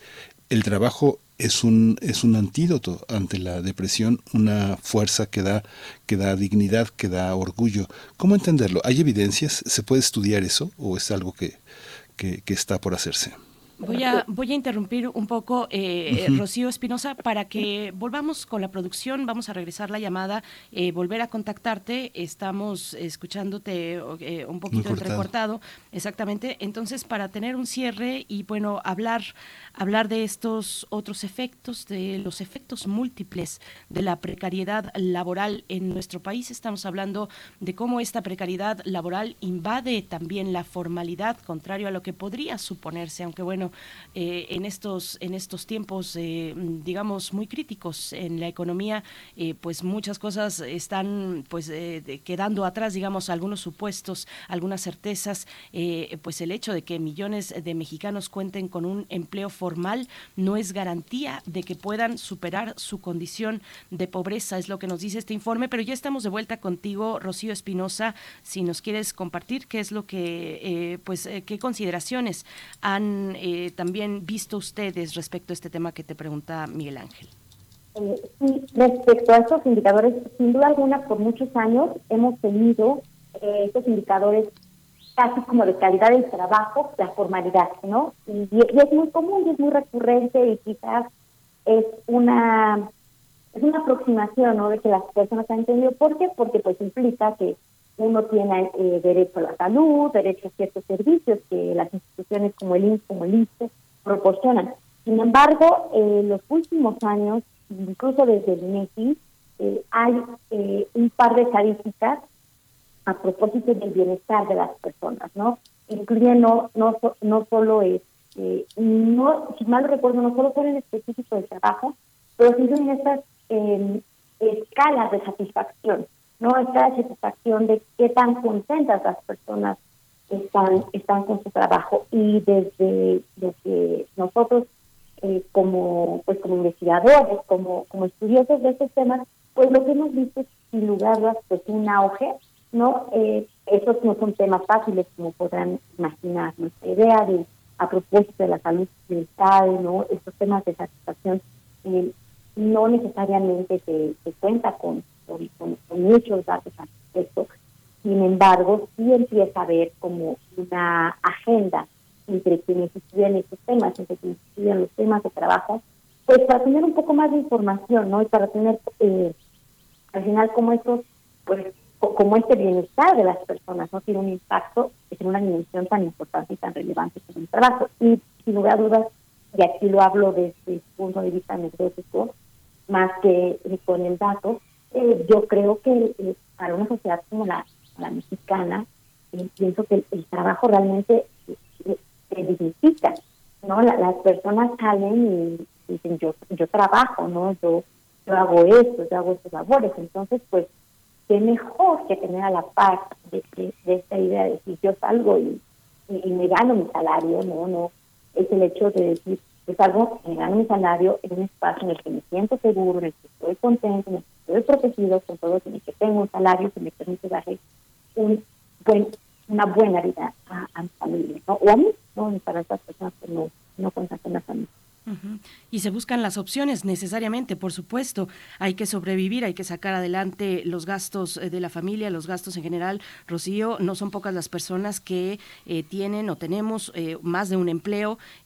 como, y, y, también ponerlo, digamos, me gustaría que nos dieras un comentario sobre cómo ver este fenómeno en un contexto global cómo afecta lo global a México en este sentido y cómo, y cómo ver también el ejemplo de otros países, incluso países desarrollados, donde la precariedad actualmente, claro, guardada toda proporción, eh, pero también finalmente la precariedad, eh, la, la, inflación, pues está golpeando eh, fuertemente sobre la estabilidad e, económica, socioeconómica de las personas, de nuevo, incluso en países desarrollados, Rocío. Yo creo que este punto que tocan en la inflación, pues es una cosa no menor. ¿no? Si bien eh, durante los últimos años hemos tenido un, incremento ¿no? al, salario mínimo eh, de, pues, de, la población, de la población formal principalmente, porque es más, más impacto. Eh, en lugar de una reciente reforma a propósito de las vacaciones, ¿no? Justamente para, para ese hecho, pero volvemos a prácticamente la población formal a quien, a quien impacta, ¿no? Y ya eso, sumamos, por ejemplo, esto de los, precios de los alimentos. Si yo tenía una cantidad, un, presupuesto con el cual yo alcanzaba a cubrir ciertas necesidades ¿no?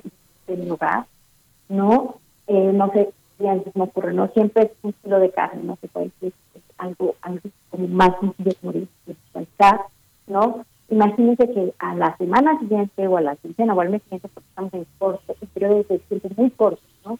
Ya no puedo comprar un kilo, sino solo puedo comprar 800 gramos, ¿no? Entonces, y eso no solo pasa con carne, pasa con toda una serie de, alimentos, vemos que la inflación de los alimentos ha sido alta, sobre todo en el último, en los últimos reportes, y siempre, ¿no? Siempre.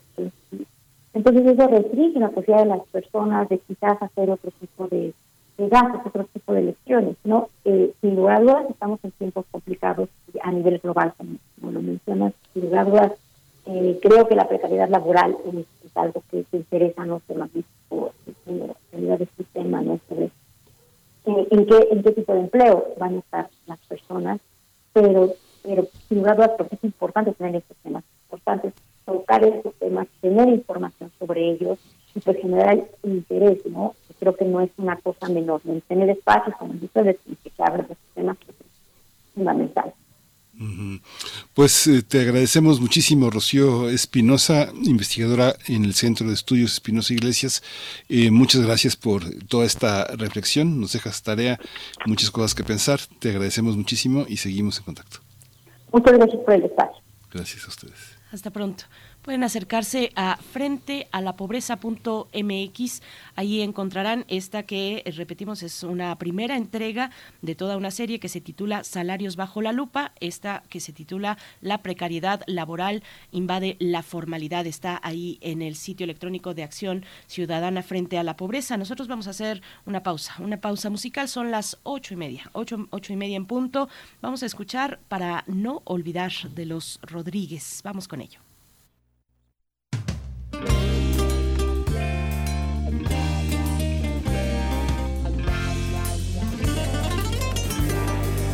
De un tiempo perdido, esta parte esta noche ha venido.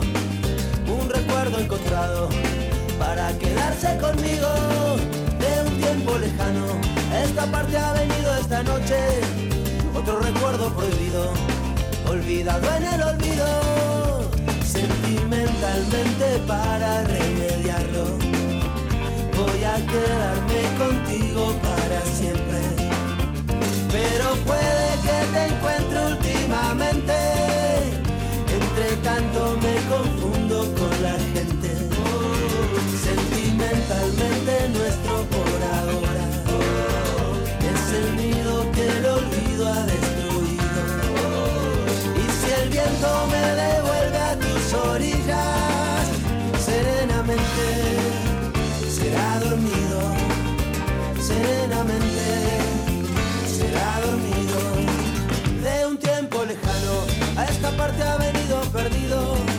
Sin tocarme la puerta, recuerdo entrometido.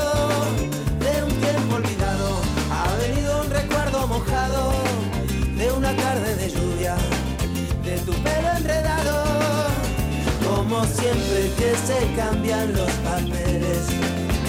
Voy a quedarme dormido en tu cintura. Y si me despierta el día presumido, déjame quedarme un poco en las alturas. Para que contar el tiempo que nos queda. Para que contar el tiempo que se ha ido es un regalo y un presente,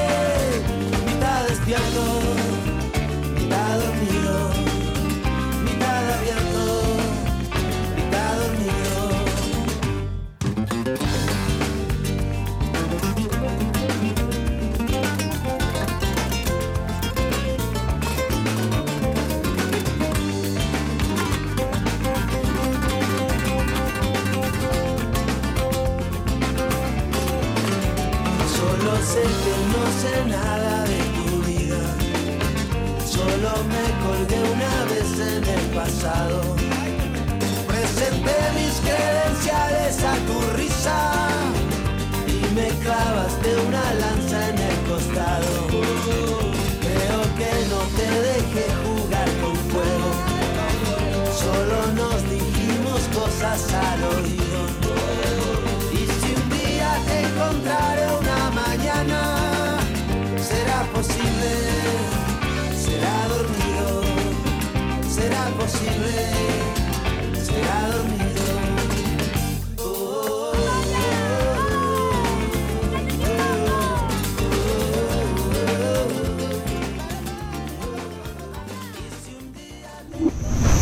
Movimiento.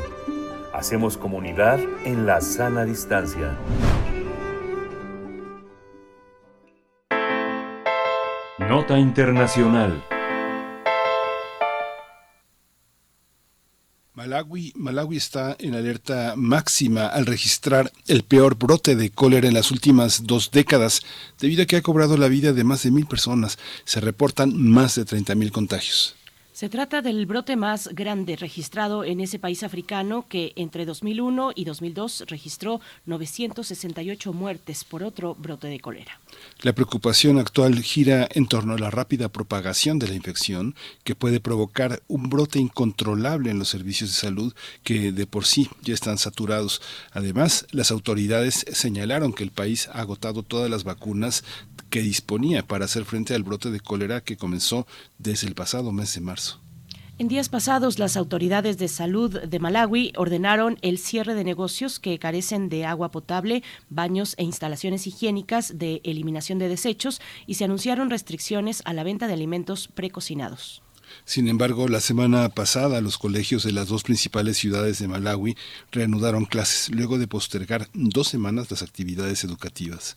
Recordemos que el cólera es una enfermedad diarreica aguda provocada por la ingestión de alimentos o agua contaminados con el bacilo mm, vibrio cholerae. Al respecto, la Organización Mundial de la Salud considera que este padecimiento sigue siendo una amenaza mundial para la salud pública y un indicador de inequidad y falta de desarrollo. Vamos a conversar sobre este brote en Malawi que ya ha dejado más de mil muertos y más de 30 mil contagios. Y está con nosotros la doctora Hilda Varela, doctora en ciencia política por la UNAM, especialista en política contemporánea e historia política de África. y es profesora, investigadora en el Colegio de México. Doctora Varela, bienvenida. Muchas gracias por estar nuevamente aquí. Buenos días. Gracias, doctora Hilda Varela. Eh, bienvenida a Primer Movimiento. Pues le, pido un, primer contexto que nos ayude a ubicar pues las condiciones económicas, sociales, eh, los servicios de salud eh, que tiene la población de Malawi, un país que hace frontera con Mozambique, con Zambia, con, con Tanzania. cuéntenos un poco de este contexto, por favor, doctora. Bueno, es importante tomar en cuenta que es un país muy pequeño, que no tiene costas, no tiene salida al mar aunque tiene un río muy importante que es una fuente del Zambezi. El Zambezi desemboca en Mozambique, en el mar, a la altura de, Mozambique. Es una, parece una lengüeta de tierra y el 20% del territorio lo conforman el lago Malawi, que es, es, indudablemente una fuente de vida muy importante. Es uno de los países más pobres a nivel mundial. Se considera que las dos terceras partes de los niños no concluyen la educación primaria porque aunque se supone que es gratuita, los padres tienen que pagar una especie de impuesto y generalmente no tienen dinero para pagarla y entonces los niños tienen que desertar de la escuela. Entonces es un país sumamente pobre, vive con una con una agricultura de subsistencia, eh, algunas personas tienen ganado, se considera que es una cuestión de prestigio tener ganado, pero la gran mayoría de la gente es bastante pobre. Pero también tiene eh, raíces históricas muy importantes y muy específicas, sobre todo en el contexto africano. Eh, casi nadie habla que fue una zona azotada por, por los eh, tratantes de esclavos. La captura de esclavos era verdaderamente brutal. Los sacaban precisamente hacia la costa de Mozambique y era, eh, era gente que comerciaba los esclavos con los barcos portugueses que llegaban a la zona de, de lo que actualmente es Mozambique. Fue verdaderamente brutal. Los ingleses, para detener la esclavitud, que era, subrayo era verdaderamente impresionante el, nivel de brutalidad, supuestamente para esto establecieron allí una colonia. Y aquí es una de las especificidades de, de, de Malawi. Durante un periodo de tiempo breve, entre 1875 y 1880 y tantos más o menos, de hecho fue una colonia de misioneros cristianos decían que de alguna forma que ellos eh, mantenerse y en la práctica era una, una colonia de misioneros que trataba a la gente local como esclavos. Entonces eso creó, eh, por un lado, muchísima separación entre los diferentes pobladores, eh, pero por otro lado creó un grupo muy eh, pequeño de gente que sabía leer y escribir desde finales del siglo XIX. ya entrando en el siglo XX, también por distintas razones se gestó una una élite intelectual política nacionalista. De hecho, de los primeros brotes nacionalistas en la parte sur del continente, aparte de Sudáfrica, uno de los primeros brotes nacionalistas fue precisamente en Malawi, pero fue brutalmente eh, reprimido y fueron perseguidos, incluso algunos de estos eh, hombres tuvieron que huir a otras partes para salvarse de la de, de la muerte prácticamente. Pero ese brote dejó un sentimiento nacional muy importante y hoy en día lo que vemos es que hay muchas organizaciones de la sociedad civil, son organizaciones generalmente pequeñas, eh, sumamente reprimidas, no, no llaman la atención a nivel internacional porque son organizaciones pequeñas, pero cuando uno ve en las condiciones en las que vive eh, ese país, en su ubicación geográfica y la cantidad de pequeñas organizaciones de la sociedad civil eh, local, verdaderamente es eh, interesante, es atractivo y eh, de hecho los que ahorita están actuando más para el, el, problema de la del cólera son fundamentalmente organizaciones privadas, pequeñas organizaciones privadas. Eso digamos muy a grandes rasgos. Esta, esta, esta, esta herida eh, para muchos eh, tiene. Perdón, casi no le oigo. Esta herida en Malawi tiene para muchas, para muchos estudiosos una, un corte transhistórico, es transgeneracional. Este, ¿usted cree en esas, en esas hipótesis? Puede ser que una esclavitud como usted la define con esa vehemencia, este, tenga repercusiones en la vida del presente, doctora. Pues realmente no, las repercusiones están, bueno, por un lado, en que se supone que el cristianismo penetró mucho, a diferencia de otros países de, África. Se estima que más o menos el 50% de la población es cristiana. Eh, otra cosa que es importante es que en general, en general la gente malawi aprecia mucho la educación formal y por eso para ellos cuando los niños tienen que salir de escuela porque no tienen dinero, para ellos es realmente una eh, tragedia. Y la otra cosa muy importante es el fuerte sentimiento nacionalista, pero muchas veces fragmentado por pertenencias étnicas, pero es muy fuerte el nacionalismo de la gente de Malawi y eso se percibe mucho ahorita. Eh, por ejemplo, la forma que están actuando, la, la, cómo estas pequeñas organizaciones de la sociedad civil actúan es en base a una, una idea muy fuerte de nacionalismo. O sea, ellos eh, ellos saben que son gente de Malawi y que si ellos no sacan adelante a sus eh, eh, conciudadanos, nadie se va a interesar en ellos. Doctora, hay una hay una declaración que me llama la, la, atención que se ha dado en estos recientes días es de la ministra de Salud que ha dicho que algunas tradiciones culturales y la hostilidad hacia personal de salud frenan o han frenado los esfuerzos para detener el contagio. ¿Cómo interpretar este tipo de declaraciones pues que vienen de la autoridad de salud en el, en el país, doctora?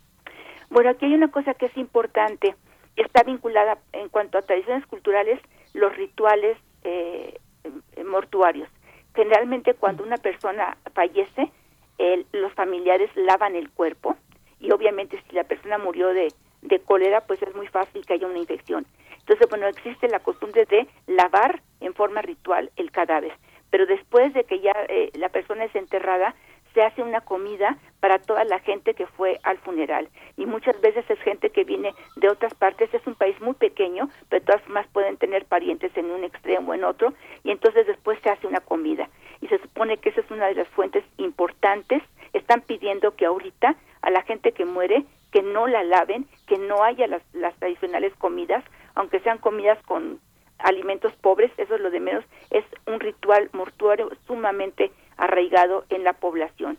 Por otro lado, también muchas veces la gente que tiene que tiene mejores posibilidades económicas ve con mucho desprecio a la gente pobre. Entonces la gente pobre tiene desconfianza hacia precisamente gente del sector salud, etcétera, etcétera. Otra cosa que también es importante es que los hospitales están mal abastecidos, tienen poco personal y hay algunas religiones cristianas que han entrado en unas épocas más o menos recientes, en las últimas tres o cuatro décadas, han, entrado religiones cristianas que prohíben que, eh, que, que la gente se atienda con la medicina convencional, que la gente vaya a hospitales. Entonces, obviamente, la gente rehuye eso. Ahora, hay otra cosa que es importante. A nivel de rumor, se ha corrido la idea de que no es cierto de que hay cólera, a pesar de que aquí un aspecto que también es importante mencionar, lamentablemente es un país en donde muy seguido hay brotes de cólera, pero por lo general los brotes de cólera son durante la época de, de, lluvias y son aproximadamente 100 muertos. Es gravísimo decir eso, pero lamentablemente la gente está acostumbrada. Entonces ahorita se ha corrido el rumor de que no es cierto que hay esa cantidad de muertos, que no es cierto que hay un brote de cólera. Entonces la gente no quiere eh, asistir a hospitales, no quiere pedir ayuda, pero también está el otro lado, lo que yo decía, la, los, los hospitales son muy pobres. El año pasado, en noviembre, llegaron eh, 3 millones aproximadamente de vacunas orales. Hay un solo productor mundial de vacunas orales, pero 3 millones de vacunas se agotaron fácilmente porque estamos hablando de un país de aproximadamente 20 millones de habitantes. Entonces, de alguna forma todo esto se está juntando, las tradiciones culturales, el rechazo hacia la medicina eh, convencional occidental, por decirlo de alguna forma, eh, la pobreza de la gente, todo esto se está juntando y está provocando que realmente esta situación de cólera sea sumamente grave. No se visibiliza, doctora, no se visibiliza con tantos contagios, no se, no se visibiliza en centros de trabajo, en centros educativos, esta, esta situación como para tener la capacidad de negar que existe un brote de estas características. Aún así es que la gente, es muy fácil, yo creo que el rumor en cualquier parte del mundo eh, juega un papel importante, pero en ese tipo de países donde la pobreza es extrema, es más fuerte el rumor. Entonces, si por ejemplo, si muere alguien, eh, el rumor es que murió por otra causa, pero no por cólera.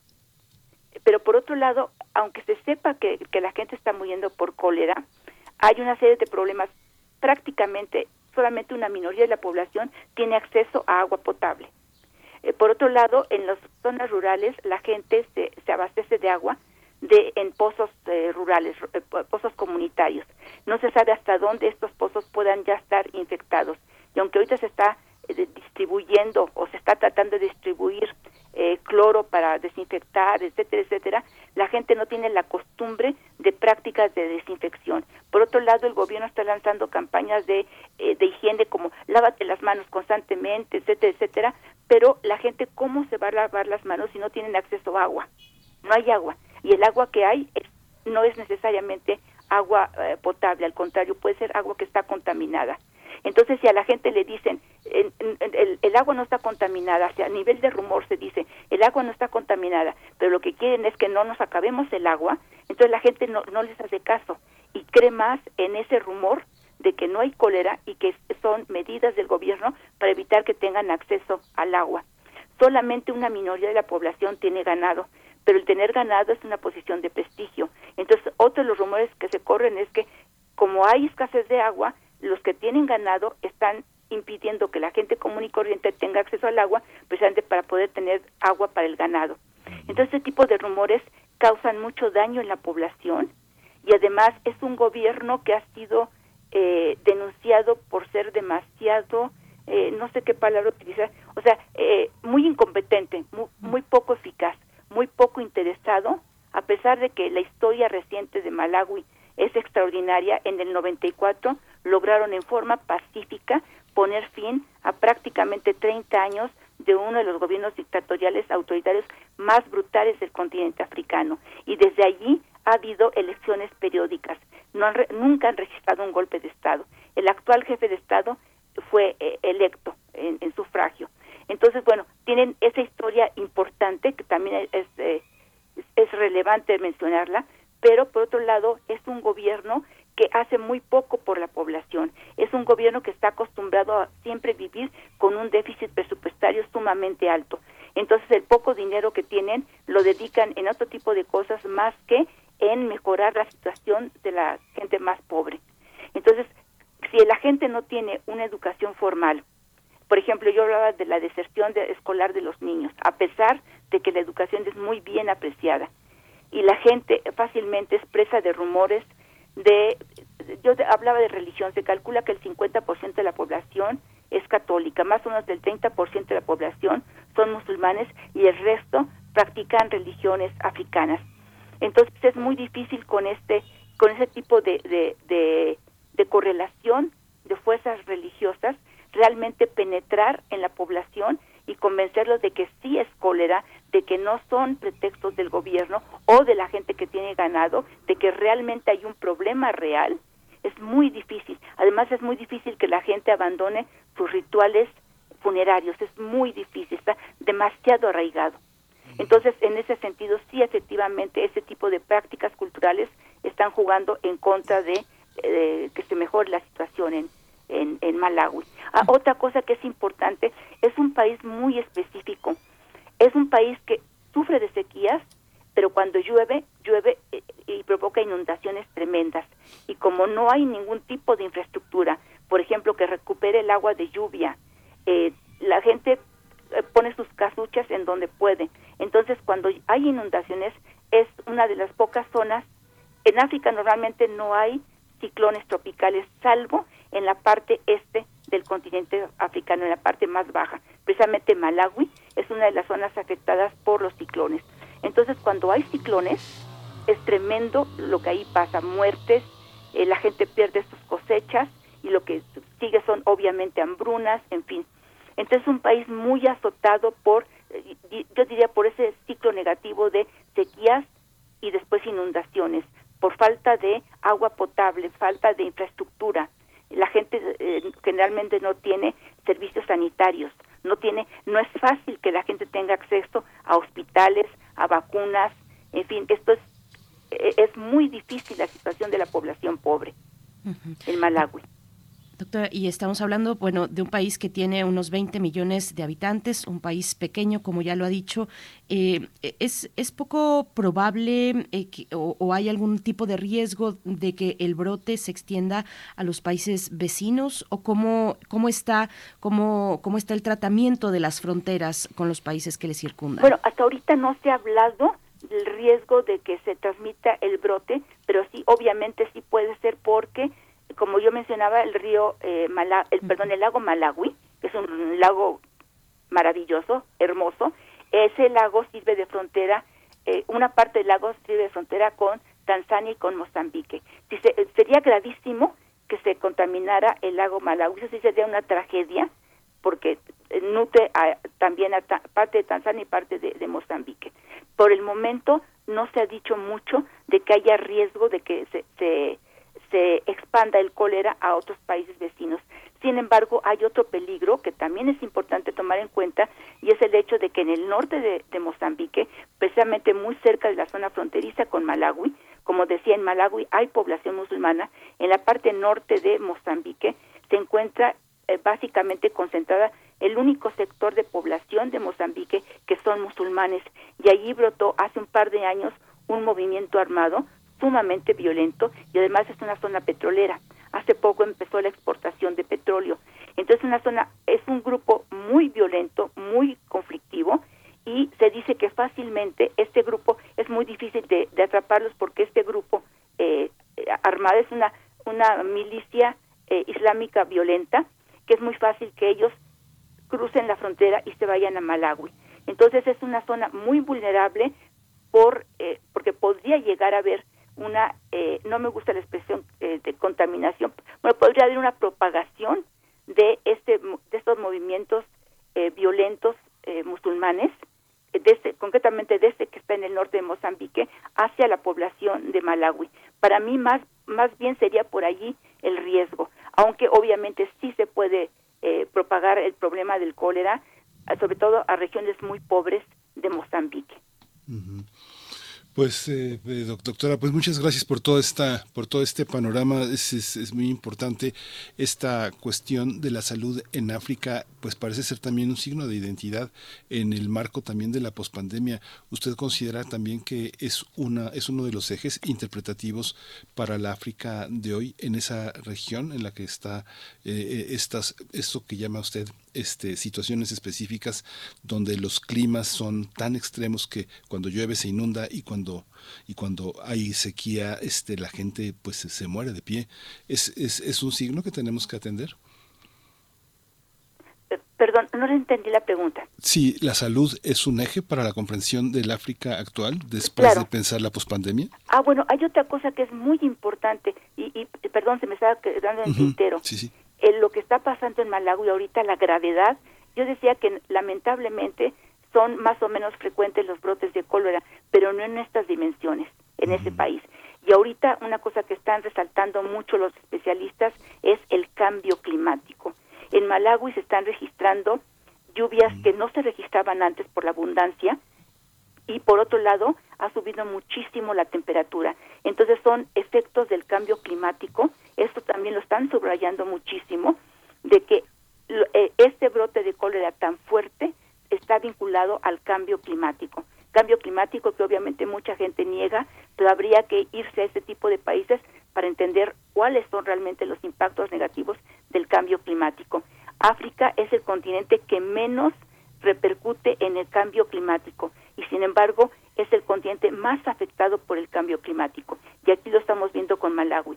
Subrayo, los especialistas mencionan mucho que para entender qué está pasando en Malawi hay que referirse al cambio climático. Pues doctora Hilda Varela, como siempre, le agradecemos este, este recorrido eh, pues tan importante de tantas dimensiones eh, en, un país como, como Malawi. Por supuesto, bueno, vamos a ver cómo funcionan las cosas, cómo marcha todo una vez que los chicos han regresado a las escuelas, los, los más jóvenes están ya de vuelta a las escuelas después de un par de semanas eh, que se suspendieron y ver, bueno, qué va a pasar con las vacunas, porque las autoridades han dicho ya no tenemos vacunas y no tenemos garantía de conseguir envíos próximamente, que eso pues hay que ponerlo en el contexto como dice Miguel Ángel Gemain, en el contexto de la pandemia, de la pospandemia, si lo podemos llamar así, eh, en un país como Malawi. Doctora Hilda Varela, muchas gracias por, por estar con nosotros esta mañana. Le deseamos lo mejor y, bueno, hasta un próximo encuentro. muchas gracias. Berenice y Miguel Ángel, yo les quiero agradecer que hayan eh, puesto el foco en Malawi, porque es un país del que casi nadie habla y es un país con una historia extraordinaria, verdaderamente maravillosa. Y subrayo, muchas gracias por fijarse en un país como Malawi. Que tengan muy buen día. Gracias. Igualmente, buen día, doctora Hilda Varela. Bueno, pues al contrario, por supuesto, de darnos este panorama amplio, rico, complejo de los distintos países eh, en el África. Nosotros vamos a despedirnos ya de Radio Nicolaita, lo vamos a hacer con música. Vamos a despedirnos con una pausa musical, con una propuesta musical que está a cargo del Cuarteto de Nos. Ya no sé qué hacer conmigo es la canción. Eh, gracias Radio, Radio Nicolaita. Mañana, viernes ya, nos encontramos de 8 a 9. Si quieren enviar también peticiones de complacencias musicales y demás, bueno, están las redes sociales. Nosotros seguimos después del corte aquí en Primer Movimiento hasta las 10 de la mañana con la mesa del día. Hoy es de mundos posibles. Vamos a hablar del Perú con el doctor Alberto Betancourt. Vamos mientras tanto con música y luego al corte y fui fanático, ya fui abúlico fui metódico, ya fui púdico, fui caótico. Ya leí Arthur Conan Doyle, ya me pasé de nafta a gasoil, ya leí a Breton y a Molière, ya dormí en colchón y en somier, ya me cambié el pelo de color, ya estuve en contra y estuve a favor, lo que me daba placer ahora me da dolor, ya estuve al otro lado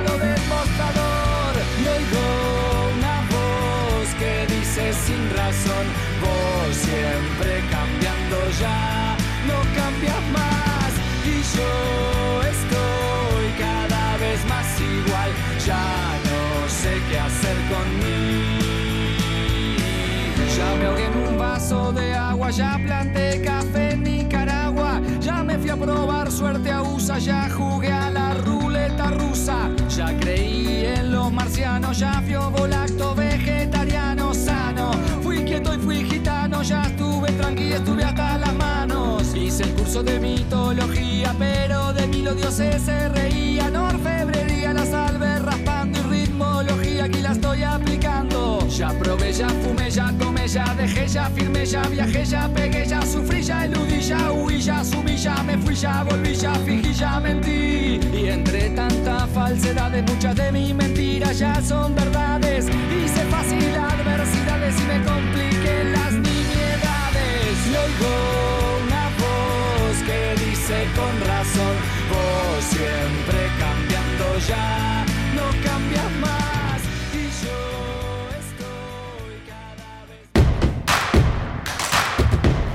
Encuentra la música de primer movimiento día a día en el Spotify de Radio UNAM y agréganos a tus favoritos.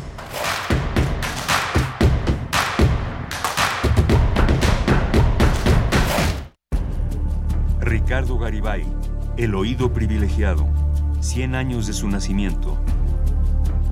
Muchos años antes de que se pusieran de moda géneros como el realismo duro o la autoficción, Garibay ya se había desnudado como personaje y voz narrativa en su obra. Desde su primer relato, cuenta la escritora Josefina Estrada, Garibay abrevó en su vida para escribir. Podría ser el prosista mexicano que con más clara decisión se erigió a sí mismo como personaje. Es posible conocer los hechos más significativos de su infancia, juventud y madurez a través de sus textos autobiográficos, literarios o periodísticos. Hay cientos de cuartillas donde narra en primera persona sus vivencias. Ricardo Garibay, 96.1 FM, Radio UNAM, Experiencia Sonora. ¿Sabes qué tienen en común? El polvo de una estrella durmiente, el moco de King Kong o el enano más alto de todos. Pues que a todos los puedes encontrar en la radio. Solo tienes que decir las palabras mágicas. ¡Hocus!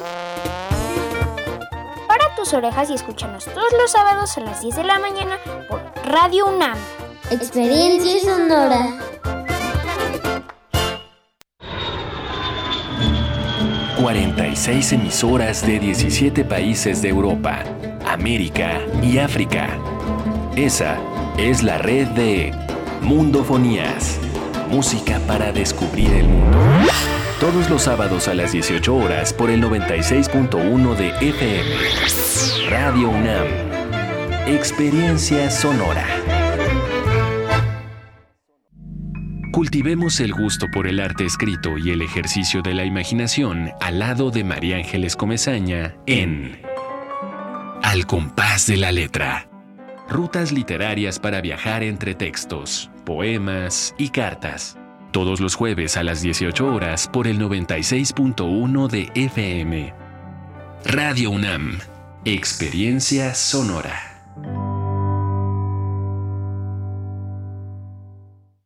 Ay, no, comadre, ya no entiendo nada. Cada día todo más caro. Yo sí entiendo, estamos muy mal. Todo está carísimo. Además, ya no se encuentra lo mismo que antes. En México, vivimos una crisis alimentaria. La inflación y la falta de seguridad han generado carestía de alimentos y precios altísimos. En el PRD proponemos un plan de emergencia alimentaria que garantice el acceso a los alimentos a precios justos. PRD. Que pasen los sospechosos. Adelante, refresco. Diga la frase. Soy muy rica. Refresco, lleno de azúcar que puede causar diabetes y sobrepeso. Papas. Grasosito. Sus grasas trans dañan el corazón y aumentan el colesterol. Instantánea. Con saborizante. Sabores. Con tanto sodio aumenta la presión arterial y el riesgo de enfermedad del corazón. ¿Reconoces al culpable? Sí, todos. Los culpables de una mala alimentación provocan daños a la salud. Los alimentos saludables cuidan de ti. Secretaría de Gobernación. Gobierno de México. La ciencia que somos. La ciencia que somos. Iberoamérica al aire.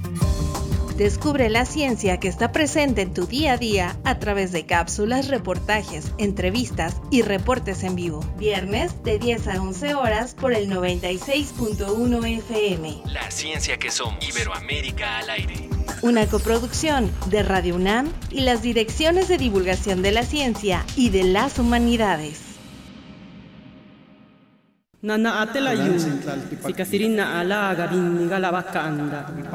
Deja que las voces pluriculturales invadan tus oídos. Calme Cali. Séptima temporada. Todos los jueves a las 10 horas por el 96.1 de FM. Retransmisión domingos 15.30 horas. Calme Cali. Una coproducción del Programa Universitario de Estudios de la Diversidad Cultural e Interculturalidad de la UNAM y Radio UNAM. Experiencia sonora.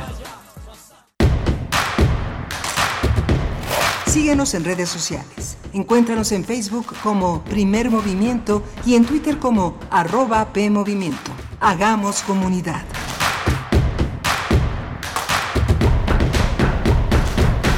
Hola, buenos días. Ya son las 9 de la mañana con 4 minutos en este jueves 26 de enero, casi viernes, pero bueno, es jueves todavía, 26 de enero, y estamos aquí en primer movimiento en Adolfo Prieto 133, eh, eh, Andrés Ramírez en el control de la cabina, eh, Rodrigo Aguilar en la producción ejecutiva, Violeta Berber está en asistencia de producción y todo un equipo que hace posible esta esta nave, que navegue esta nave hacia buen puerto. Berenice Camacho está en el control del micrófono esta mañana en la conducción del primer movimiento. Berenice, querida, buenos días. Miguel Ángel Quemain, muy buenos días, buenos días a nuestro público, a quienes nos están siguiendo desde muy temprano, quienes se suman en este momento también. Es un gusto acompañarles por las frecuencias universitarias 96.1 en la FM, 860 de amplitud modulada. Ese casi viernes, Miguel Ángel, eh, que soltaste, sonó más a un, a un fuerte deseo. Ya casi es viernes y ya casi también se acaba el mes de enero. Esta fue la última semana completa del mes de enero, todavía la próxima tenemos un par de días de este primer mes del año que ha venido trepidante, muy complicado también. Estamos viendo por acá los comentarios de ustedes, de ustedes, nuestros radioescuchas, en, en redes sociales sobre el tema de la pobreza. Eh, esta precariedad laboral en empleos formales, el tema que abordamos en la hora anterior, eh, varios comentarios. Dice Mayre Lizondo, capitalismo salvaje solapado por los gobiernos, además por conveniencia de gobiernos e iglesia, nos educaron con la idea de que hay que trabajar con responsabilidad a pesar de todo, bajos salarios, poco descanso, trabajar aún enfermos, siempre sacrificando. Eso está bien visto, nos dice María Elizondo. Eso está bien visto, pues sí, está bien visto ser productivo a toda costa, a pesar de todo, incluso eh, de la propia salud, a pesar de la propia salud, eh, con la pandemia también ha sido muy complejo ver, bueno, hasta qué punto cuando eh, uno se contagia de COVID-19, hasta qué punto, pues rápidamente tiene uno que ver cómo se enrola de nuevo en la actividad laboral, pero bueno, hasta qué punto con una enfermedad, con un padecimiento que tiene además secuelas importantes en varios casos, no en todos, pero en varios casos. Eh, pues sí, la pandemia también nos ha traído eso. No sé si estamos llegando a un punto de quiebre, un punto de inflexión Ojalá fuera así, pero lo que hemos visto en la historia reciente es que el capitalismo siempre logra reinventarse, eh, dar una cara, lavarse la cara y, dar una, nueva, una nueva perspectiva, que en realidad es lo mismo de siempre, pero pues acá nos dice María Elizondo, capitalismo salvaje. Eh, dice por acá Edel Jiménez con respecto, también mismo tema, precariedad laboral, dice, buscando o de plano violando la ley que prohíbe el outsourcing con trucos para evadir el reparto de utilidades. Eh, Edel Jiménez, bueno, en esta idea que, en algún, que algunos sostenían de que eh, pues al tener empresarios exitosos, empresas fuertes, pues eso impactaría, digamos, en una derrama de riqueza también, beneficiaria beneficiando el bienestar de las personas, pero pues no, ahí están estos informes tipo Oxfam que, bueno, ya desde hace tiempo nos vienen diciendo eh, pues la cantidad de riqueza que acumula el 1% de la humanidad eh, y, y, esto a pesar de la pandemia y a propósito de la pandemia se han hecho todavía más ricos los ricos, hay nuevos ricos también, pero el resto de la población pues con grandes carencias frente a la inflación. Bueno, pues temas que están ahí, Miguel Ángel, ¿cómo lo ves?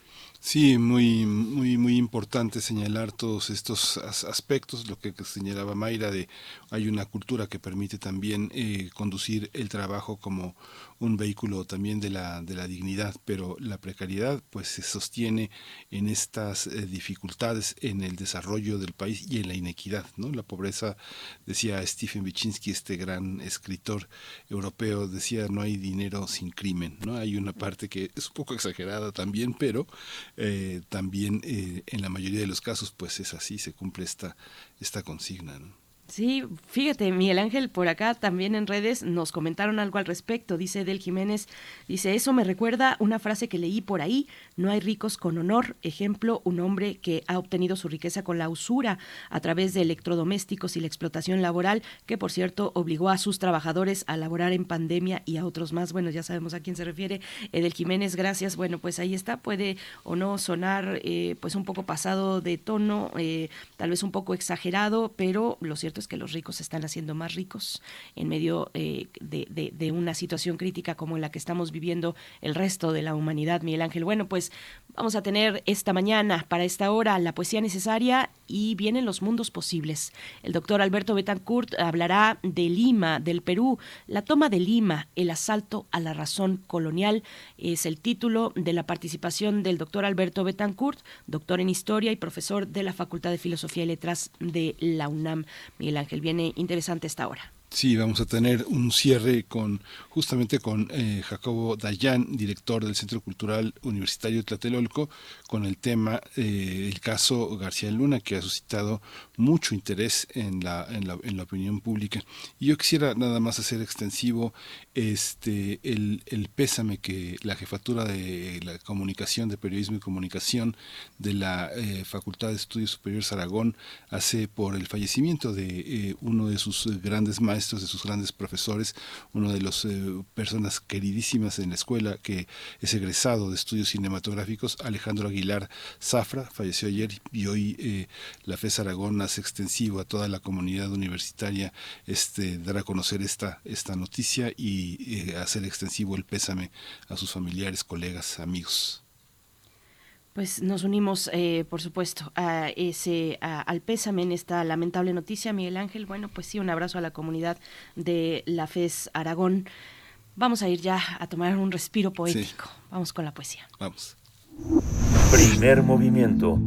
Hacemos comunidad con tus postales sonoras. Envíalas a primermovimientounam.gmail.com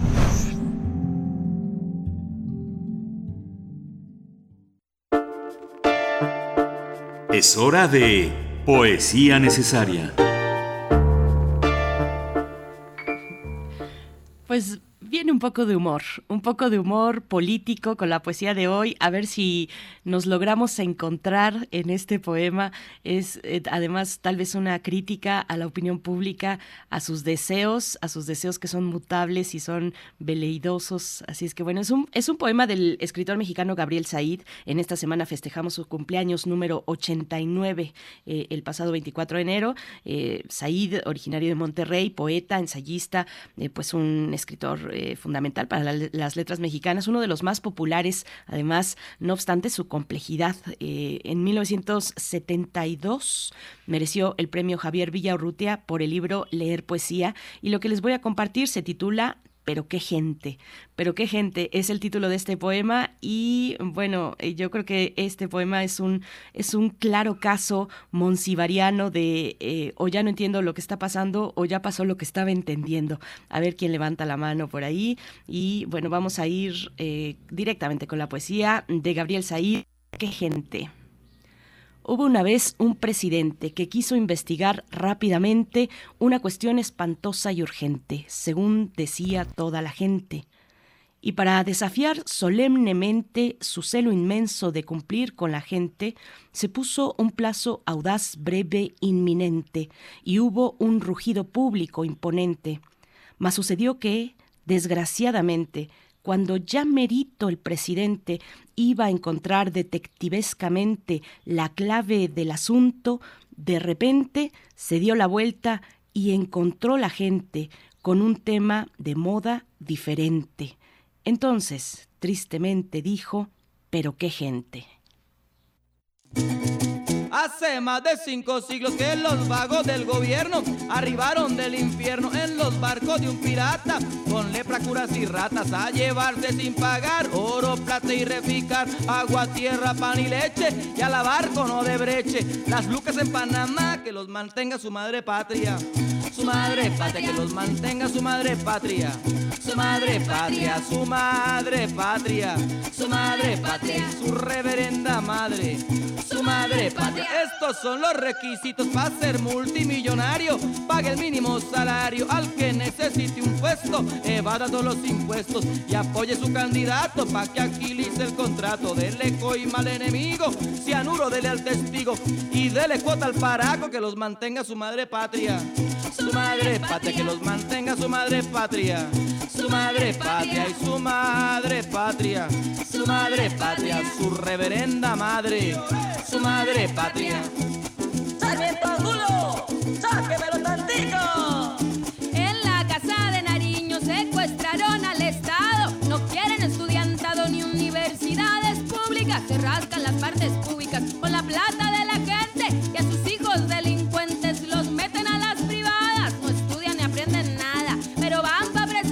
Que los mantenga su madre patria. Su madre patria, que los mantenga su madre patria. Su madre patria, su reverenda madre. Su madre patria, que los mantenga su madre. Su madre patria. Vengo con este merengue para decirle al policía que cante esta melodía. Que se aprenda los pregones contra sus viles patrones.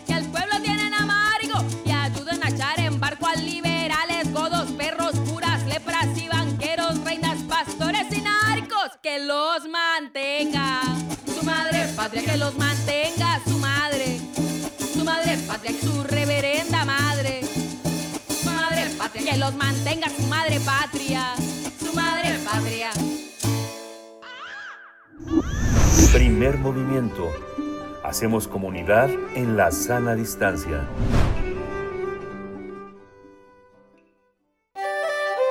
Mundos posibles. La toma de Lima, el asalto a la razón colonial, el tema de estos mundos posibles. El doctor Alberto Betancourt ya se encuentra en la línea de primer movimiento, doctor en historia, profesor de la Facultad de Filosofía y Letras de la UNAM.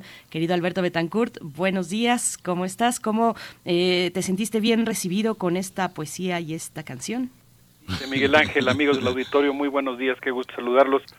Por supuesto que sí, me imaginaba yo el foque de ese buque pirata navegando por las costas de América Latina y el relajo que están echando los del grupo que seleccionaste para, para la poesía. Desde Colombia para toda la región, Alberto Betancourt, bienvenido. Pues, pues por ahí vamos, por la región, precisamente en Perú. Así es. Pues no dejamos de asombrarnos por la dinámica política de nuestro continente, específicamente de la región de América Latina, estaba yo pensando antes de entrar al aire cuántos grandes acontecimientos nos ha tocado compartir en el último año, en los últimos años ocurridos en América Latina y hoy vamos a hablar de algo que por un lado pues eh, preocupa mucho, pero por otro lado también mantiene prendida la llama de la esperanza.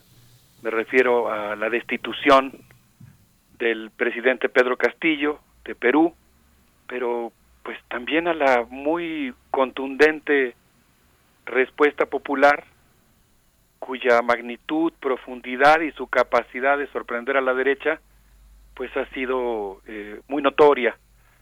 Y bueno, pues también eh, decir que dentro de esta dialéctica de movilizaciones populares y represión, eh, hubo otro acontecimiento muy conmovedor, muy indignante, la toma militar de la Universidad de San Marcos, que por supuesto hace que se ponga la piel chinita, que, se sienta uno muy indignado, pero que esa indignación también ha provocado pues eh, una intensificación de las movilizaciones populares y algunos cambios cualitativos en el nivel de esto que podríamos calificar como una insurgencia pacífica, civil, eh, en defensa de la democracia en Perú. Entonces, Berenice, si te parece bien, pues podríamos adentrarnos a, a, tratar de sensibilizarnos sobre lo que está ocurriendo ahí, describir algunos acontecimientos para, para tener una idea de lo que está pasando. Pues muy importante eh, la lectura que nos compartas porque pues eh, vemos al Perú en llamas y, sabemos que aquí en los mundos posibles pues vamos a encontrar esas otras aristas necesarias para seguir adelante. Eh, Alberto, te escuchamos. Gracias, Berenice. Pues yo para tratar de entender lo que está ocurriendo recurrí a dos fuentes principales en esta ocasión. La primera es un texto de Lautaro Rivara publicado en la revista América Latina en Movimiento, eh, en donde él entrevista a Héctor Béjar, quien nos proporciona pues algunas claves muy interesantes para tratar de entender lo que está ocurriendo en Perú. Y la otra fuente fue una conversación que tuve con un amigo, Jorge Loracam, académico de la Benemérita Universidad Autónoma de Puebla, que actualmente está en Perú, quien realmente pues me proporcionó algunos arcanos para entender la importancia de lo que está ocurriendo que yo quisiera hoy compartir con ustedes.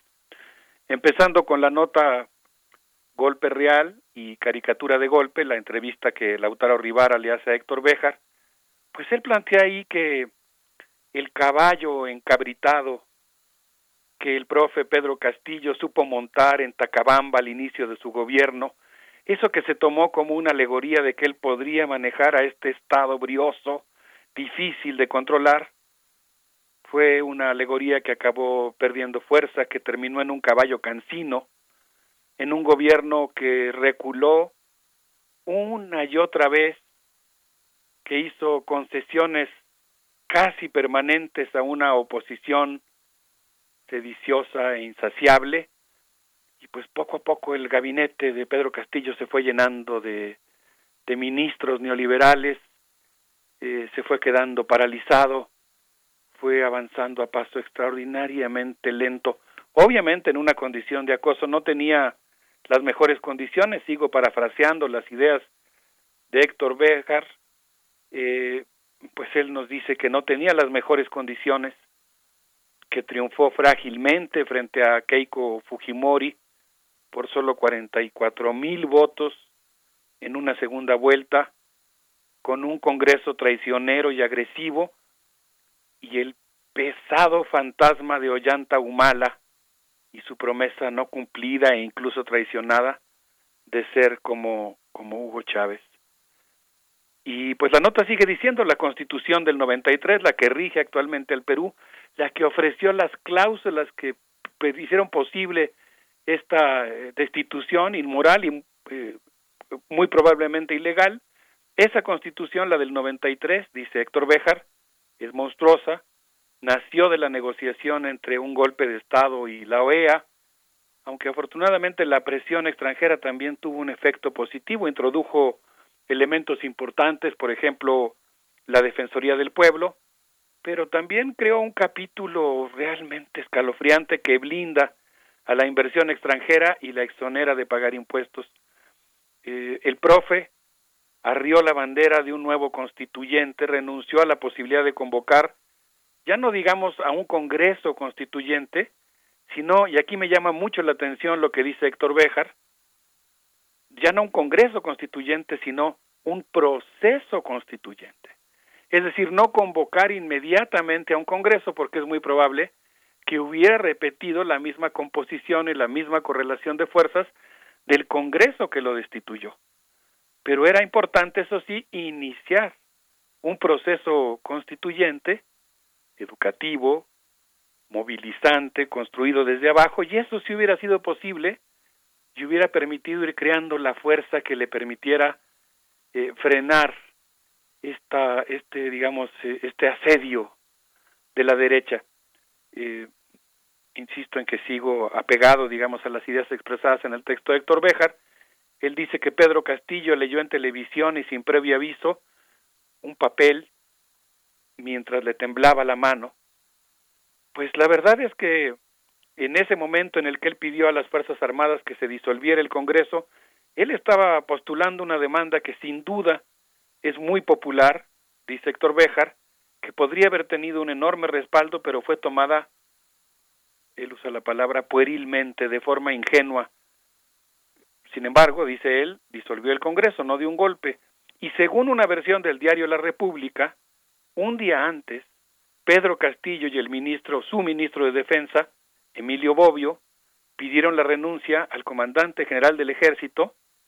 Los militares rechazaron la petición, citaron a todos los jefes de las Fuerzas Armadas y acordaron la destitución. Si esta versión se confirmara, yo sigo apegado al texto eh, antes citado, si esa versión se confirmara, pues el golpe comenzó en realidad un día antes de la destitución. El hecho, pues, es que el 7 de diciembre el Congreso, violando todas las normas, sin los votos requeridos, destituyó al presidente, apresó a Castillo, lo puso en prisión preventiva, donde pues podrá permanecer en la cárcel por tres años sin sentencia. Incluso puede ser que después de esos tres años se resuelva que es inocente. Y una vez hecho eso, el Congreso además pues nombró presidenta a Dina Boluarte, quien dictó el estado de emergencia, declaró persona non grata al embajador de México e inició un gobierno sin garantías. Y bueno, pues Héctor Béjar termina su interpretación diciendo que Pedro Castillo es un personaje complejo, que no es un santo, pero que sin lugar a dudas es objeto de una injusticia. Berenice Miguel Ángel. Hoy en el contexto, además eh, de, la CELAC, eh, Alberto Betancourt, eh, pues hay quien se pronuncia contra el golpe de Estado en Perú. Llamarle golpe de Estado y no autogolpe es el caso, por ejemplo, de Xiomara Castro, que envía un mensaje fuerte, importante a Dina Boluarte en, ese contexto, en el de la CELAC condenando eh, además las agresiones al pueblo al pueblo peruano. Bueno, pues eh, estamos estamos en eso y, expectantes también de lo que ocurre allá, Alberto Betancourt. Sí, como no, qué importante, ¿no? Por eso creo que es que es fundamental pues eh, digamos ir asentando, ir consolidando la idea de la importancia que tiene la independencia y la integración de América Latina para para poder promover la democracia internamente con respeto a las soberanías y pues estos procesos de descolonización que son tan difíciles, tan ardos y que están acechados como en el caso de Perú por estas aristocracias, por estas oligarquías que no están dispuestas a ceder. Y en ese sentido, pues Berenice fue justamente la conversación que tuve con mi amigo Jorge Loracam. Él es doctor en estudios latinoamericanos y doctor en ciencias políticas por nuestra universidad. Es académico de la Benemérita Universidad Autónoma de Puebla y en una conversación que tuvimos, que ahora yo voy a reflejar eh, en parte reseñando sus ideas y también pues dándole la, palabra en un audio que nos hizo favor de mandarnos, eh, Jorge, me comentaba Jorge Lora, que en Perú pues actualmente se libra una guerra contra los pueblos originarios y él pues lo plantea en términos de que el golpe y la represión tienen como objetivo principal escarmentar a los pueblos andinos para que abran paso a la minería y dejen pues eh, el paso libre a la oligarquía rentista. Y él me dijo algo que a mí me, me impresionó mucho, ahí es donde uno agradece siempre la mirada experta, digamos. Él me comentaba que la derecha calculó que podría dar el golpe a partir de la debilidad de una izquierda mercantilizada y pragmática. Qué importante, ¿no? También qué, qué fascinante es la historia política de América Latina y cuántos riesgos existen con esta izquierda domesticada. Esta izquierda perfectamente adaptada al sistema, casi indistinta de, las fuerzas que no son de izquierda, ¿no? Y la derecha calculó en Perú que esa izquierda era débil y no iba a tener ni el carácter ni el respaldo popular que le permitiera impedir el golpe, pero no previó la reacción popular espontánea. Eh, y hoy, pues, Perú está sumergido en un paro indefinido. Diez regiones de 25 han sido bloqueadas. Hay, por otro lado, 80 bloqueos carreteros estratégicos muy bien organizados. La multitud ha quemado instalaciones, por ejemplo, de la minera Antapacay, que es una gran empresa perteneciente al grupo minero suizo Glencore, que tiene una mina a tajo abierto para la extracción de cobre en Espinar, en Cusco, una gran mina que cuya construcción se inició en el 2010 con un presupuesto astronómico de 1.500 millones de dólares, una mina, si, si ustedes entran a buscarla, Tampacay, verán, es un, tiene un gigantesco agujero eh, de estos que son como por círculos concéntricos casi dantescos, eh, enorme, y pues es una empresa que según diversos indicadores, hay un informe muy detallado al respecto, viola sistemáticamente lo establecido en el documento Empresas y Derechos Humanos de la ONU, en el que se establecen responsabilidades de las empresas. Eh, Jorge Lora me decía que en cuanto Dina Boluarte asumió la presidencia, su ministro, Alberto Otarola, pidió al Congreso destrabar nueve proyectos mineros valuados en 10.500 millones de dólares. Entre ellos se encuentran Toromocho, Sulfuros, Yanacocha, Extensión Antamina y bueno, pues otros proyectos más, todos ellos gigantescos. Y me decía Jorge Lora, estos grupos lumpenburgueses compran mercenarios en el Congreso, funcionarios en el Poder Judicial, eh, integrantes de las Fuerzas Armadas, y pues esas son, esos son algunos de los agentes que estamos viendo hoy en acción tratando de sofocar esta insurgencia civil básicamente pacífica, básicamente pacífica, aunque como es espontánea también es muy heterogénea, hay de todo y también hay muchas infiltraciones, y son estas Fuerzas Armadas en buena medida cooptadas por estos sectores de la oligarquía, las mismas que se ufanan de haber derrotado a Sendero, que hoy persiguen a los dirigentes populares como si fueran terroristas. Pero aquí Jorge Lora, esta es una categoría de análisis que a mí me gustó mucho, señala que es muy importante diferenciar entre la izquierda oficial y la izquierda popular, y que esta última ha decidido muchas cosas importantes, de tal suerte que aunque a veces ha cometido grandes errores como elegir a Alan García o a Ollanta Humala, eh, pues actualmente protagoniza una gran insurrección popular que ha sorprendido por su magnitud y de la que me gustaría que pudiéramos escuchar eh, la opinión del propio Jorge eh, en, en un audio, esta opinión que tiene Jorge Lora. No sé qué les parezca, Berenice Miguel Ángel. Sí, claro, vamos, vamos a escuchar, vamos con ello y volvemos. Hola, les habla desde Perú Jorge Lora Gam profesor investigador de la Universidad Autónoma de Puebla. Perú vive una rebelión popular que sintetiza la memoria anticolonial y tiene algunos aspectos inéditos, aunque es parte de las luchas anticoloniales desde hace 500 años. Lo interesante es que es un movimiento espontáneo, pero siendo espontáneo tiene un programa común que tiene que ver con la renuncia de Dina Boluarte, la presidenta, la Asamblea Constituyente y el cierre del Congreso. Es un movimiento fundamentalmente democrático que responde en lo fundamental a 30 años de recolonización y despojo de territorios indígenas fundamentalmente por las grandes empresas mineras que son expropiadoras, ecocidas. Eh, se enfrenta esta rebelión a un poder oligárquico eh, representado por el Fujimorismo, que ha logrado concentrar todas las estructuras del poder institucional y burocrático militar. Y es por eso justamente que solo se puede respaldar en la violencia, ya que no tienen, no quieren ni tienen con quién dialogar internamente. Está en juego también la recomposición del poder norteamericano en América Latina, que en nuestro caso es básicamente respecto a los minerales estratégicos, a las tierras raras, al litio y, otros. Hay que destacar la reunificación y reidentificación de los pueblos y etnias del sur y centro andinos, que se va expandiendo al norte, a la Amazonía y a Lima. Y también se podría, es importante decir, que las rondas campesinas y los licenciados del ejército se están eh, uniendo a esta lucha y eso le está dando garantía de fortaleza y también este, están contribuyendo a la organización.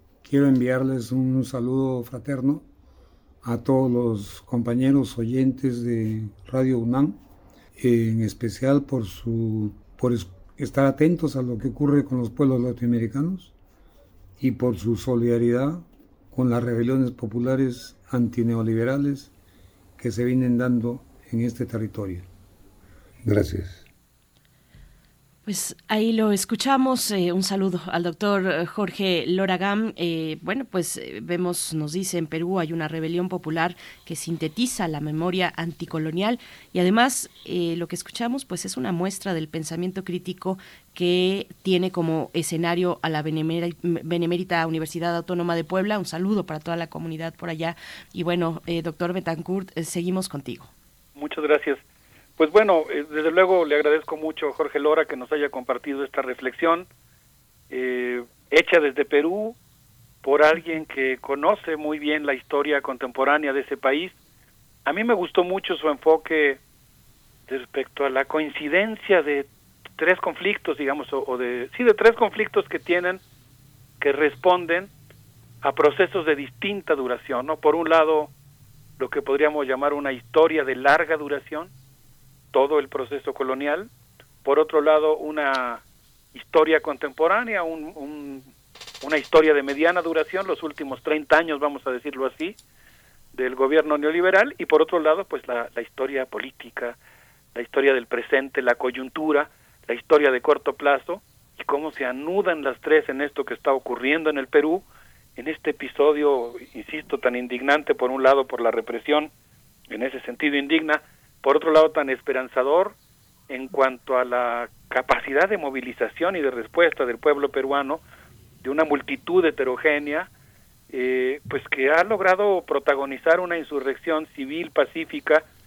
que, insisto, pues ha sorprendido por su magnitud y retomando las ideas que tuve oportunidad de conversar con Jorge Lora, pues representa quizá el nacimiento de lo que podríamos llamar una nueva conciencia indígena, ¿no?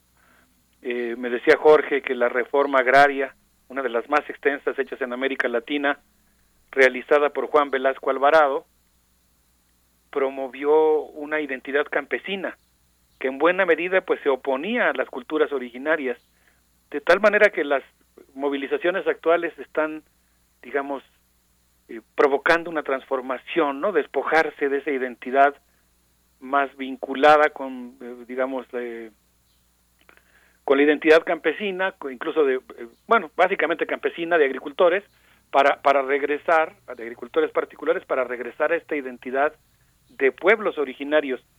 Se trata de movilizaciones que son espontáneas, eso podríamos decir para bien y para mal, para bien porque no se pueden cooptar tan fácilmente, porque no se pueden reprimir tan fácilmente, porque es, digámoslo así, una especie de sentido común, popular, civil, defensor de la democracia, pero para mal también porque son vulnerables, en algunas regiones no tienen suficiente experiencia política, son fácilmente infiltradas, y vaya que las Fuerzas Armadas saben de eso, me decía a mí Jorge Lora, ¿no? Entonces, pues lo que estamos viendo y me hace sentir muy conmovido y, y pensar en la importancia que tiene que sigamos lo que ocurre en Perú, pues son los ríos profundos de una insurrección que constituyen una sorpresa de la historia. Y yo creo que pues es una movilización que está empezando a trascender los conflictos eh, entre quechuas y aymaras. Es una insurrección que no se agota en el mundo indígena que no son los únicos protagonistas los pueblos indígenas pero sí podemos decir con toda propiedad que el mundo indígena está defendiendo la democracia está reconstruyendo la república está frenando las mineras está defendiendo la tierra y el agua, está conteniendo al imperialismo y pues en ese sentido yo creo que, que es una aportación muy grande y pues eh, creo que vale mucho la pena, insisto, pues eh, seguir lo que está ocurriendo y manifestar nuestra solidaridad, particularmente con, con dos cosas que a mí me parecen muy importantes. Primero, el cuestionamiento a este modelo de desarrollo extractivista, al ecocidio minero, y al fetichismo de que la minería implica desarrollo, tres ideas que me, planteó Jorge Lora que, que son fundamentales en la movilización. Pero en segundo lugar, pues eh, anotar, destacar, y desde luego pues eh, esto tiene una connotación muy especial eh, en nuestro programa y en nuestra estación, pues la solidaridad con la Universidad de San Marcos, ¿no? Cómo es que la ocupación militar de la Universidad de San Marcos desató algo completamente inesperado, una indignación, digamos, que potenció el alimento, que, que, potenció el movimiento, perdón, que alimentó la, eh, la eh, movilización popular y que hizo renacer algo que es muy interesante, que está ocurriendo en Perú, que es una alianza estudiantil campesina, que incluso está provocando, no sé si recuerdas, Berenice, Miguel Ángel, si recuerdan, amigos del auditorio, que en algún momento de la intervención Jorge Lora habló de los licenciados del ejército. Se refiere a aquellos que han causado baja de las Fuerzas Armadas y que indignados por la toma de Lima decidieron sumarse a la movilización y hoy están ayudando a fraguar la, eh, digamos, los movimientos eh, civiles pacíficos que logren desbordar eh, el cerco militar que se ha tendido para que las movilizaciones no logren entrar a la ciudad de Lima. Sí, Alberto Betancourt, sí, este, Miguel Estos, estos detonadores de la, de, la, de la voluntad popular es algo muy, muy, muy, muy importante y observar que a pesar de que Perú es una sociedad tan, tan pobre, tan marginal, eh, tener como una defensoría de la universidad es algo pues muy conmovedor, muy importante, porque finalmente son parte de los valores con los que una sociedad como la peruana se la juega por el futuro, ¿no? Exactamente, Miguel Ángel. Sí, tienes toda la razón. Además, pues ahí, eh, en el caso de Perú, pues eh, pues evoca también, ¿no? Eh, las, la, toma anterior de la universidad, un episodio muy triste, eh, ocurrido hace varias decenas de años, y pues ahora efectivamente, como bien dices, ¿no? Qué, qué conmovedor resulta que, que la sociedad pues eh, sienta suya como es una universidad eh, y le parezca completamente inaceptable que las Fuerzas Armadas entren a tomarla, ¿no? Y en ese sentido, pues parece ser que ha sido como la palabra que usaste es exacta, pues un detonador, ¿no? Que, que, provocó una especie de salto cualitativo en la movilización popular que, que está permitiendo que se sumen a la protesta sectores que habían estado, pues si no al margen, por lo menos no tan activos como ahora, ¿no? Así es, Alberto Betancourt. Pues bueno, y qué importante que lo hagas aquí también en estos micrófonos Alberto, que, que, que, que pongas esta, eh, esta posición de solidaridad eh, y también de, rechazo al asedio militar policiaco en la Universidad de San Marcos. Lo hizo el CLACSO también, el Consejo Latinoamericano de Ciencias Sociales, eh, lo hizo la ANUYES para el caso de México específicamente. Y bueno, ese rechazo a lo que vimos este fin de semana en la Universidad de San Marcos, también por ahí en estos asedios militares la Universidad Nacional de Ingeniería, bueno, pues algo que, ha llamado también la atención como, lo dices acá. Sí, fíjate que Paulo Rocco, el nuncio apostólico en Lima, eh, eh, en, un, en un acto que hubo eh, ayer con la presidenta, dijo, cuando una parte de la sociedad pretende disfrutar de todo lo que el mundo ofrece como si los pobres no existieran, esto en algún momento tiene consecuencias y pidió el cese del uso de la violencia estatal contra manifestantes. Este es el contenido de un tuit que leo porque lo reprodujo Jacqueline Fox, que ha sido una colaboradora permanente. Ella colabora para varios medios latinoamericanos y europeos sobre la situación en, en Perú. Y bueno, es, es, es interesante cómo cada vez más sectores de la sociedad peruana se pronuncian contra esta violencia, Alberto. Sí, por cierto, la Asamblea de Profesores de la Facultad de Filosofía y Letras eh, ya elaboró un texto, un pronunciamiento de solidaridad con la Universidad de San Marcos, una exigencia de la retirada de las fuerzas policíacas y, y, bueno, sumándose a las demandas de restauración de la vida democrática y de los derechos humanos eh, en, en Perú. Y yo creo que es muy importante que desarrollemos estas acciones de, solidaridad. A mí me gustaría terminar invocando los ríos profundos de, eh, de Arguedas, en donde él habla pues de ese torrente o más bien despliega un torrente de afectividad y amor al mundo andino. Y hay un momento en el que Ernesto, el personaje principal, el joven que aprende quechua, le dice a, a una persona que está con él, eh, yo imploraré al canto que vaya por las cumbres, en el aire, que llegue a los oídos de mi padre, él sabrá que es mi voz. Llegará a Palacitos, llegará la música hasta Coracora, llegará si lo ruego en quechua. Esperemos que así por el aire, en este caso por el aire que permite la transmisión radiofónica, pues llegue este saludo al pueblo de Perú y su lucha contra la colonización, para instaurar lo que un autor que estudia eh, Arguedas, Fernando Rivera, llama el esfuerzo por dar la voz y por implantar la lógica de la reciprocidad entre seres humanos y la naturaleza y entre los propios seres humanos. Esperemos que así llegue este saludo hasta Perú. Pues con eso nos quedamos, Alberto Betancourt, con un poco de rap en quechua y español.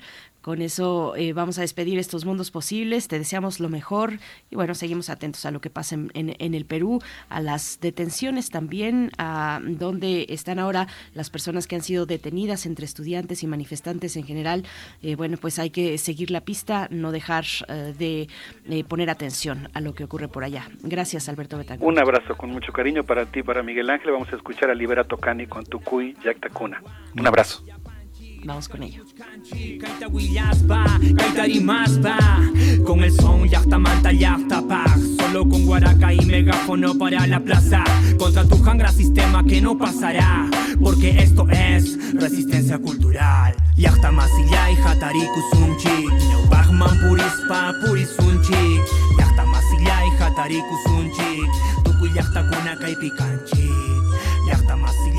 jatariku zuntxik Inau bahman purizpa purizuntxik Jarta mazila jatariku zuntxik Tuku jartakunak aipikantxik hip en resistencia. Informando en la plaza un pueblo que se levanta ante tanta represión por una constitución del 93. ¿Acaso ya no ves que nos quieren callados difundiendo supuesta democracia? Solo pura falacia. Decidiendo por la comunidad sin consulta popular. Leyes asesinas que fabrican y una TV basura para justificar la vida de mis hermanos que ya no están a causa de las balas ordenadas por un gobierno de corrupción y desgracia. La sangre derramada del pueblo no se olvida porque esto es memoria combativa. La sangre derramada del pueblo no se olvida porque esto es memoria combativa. Porque esto es memoria combativa. Porque esto es memoria combativa. Porque esto es memoria combativa. Porque esto es memoria combativa. Yachta masilla y hatari kusunchi. Bachman purispa purisunchi. Yachta masilla y hatari kusunchi. Tuku yachta kunaka y picanchi. Yachta masilla y hatari kusunchi. Bachman purispa purisunchi. Yachta masilla y hatari kusunchi. Tuku yachta kunaka y picanchi.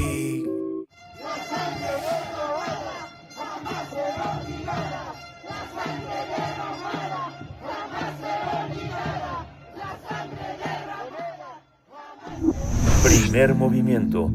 Hacemos comunidad con tus postales sonoras. Envíalas a primermovimientounam.gmail.com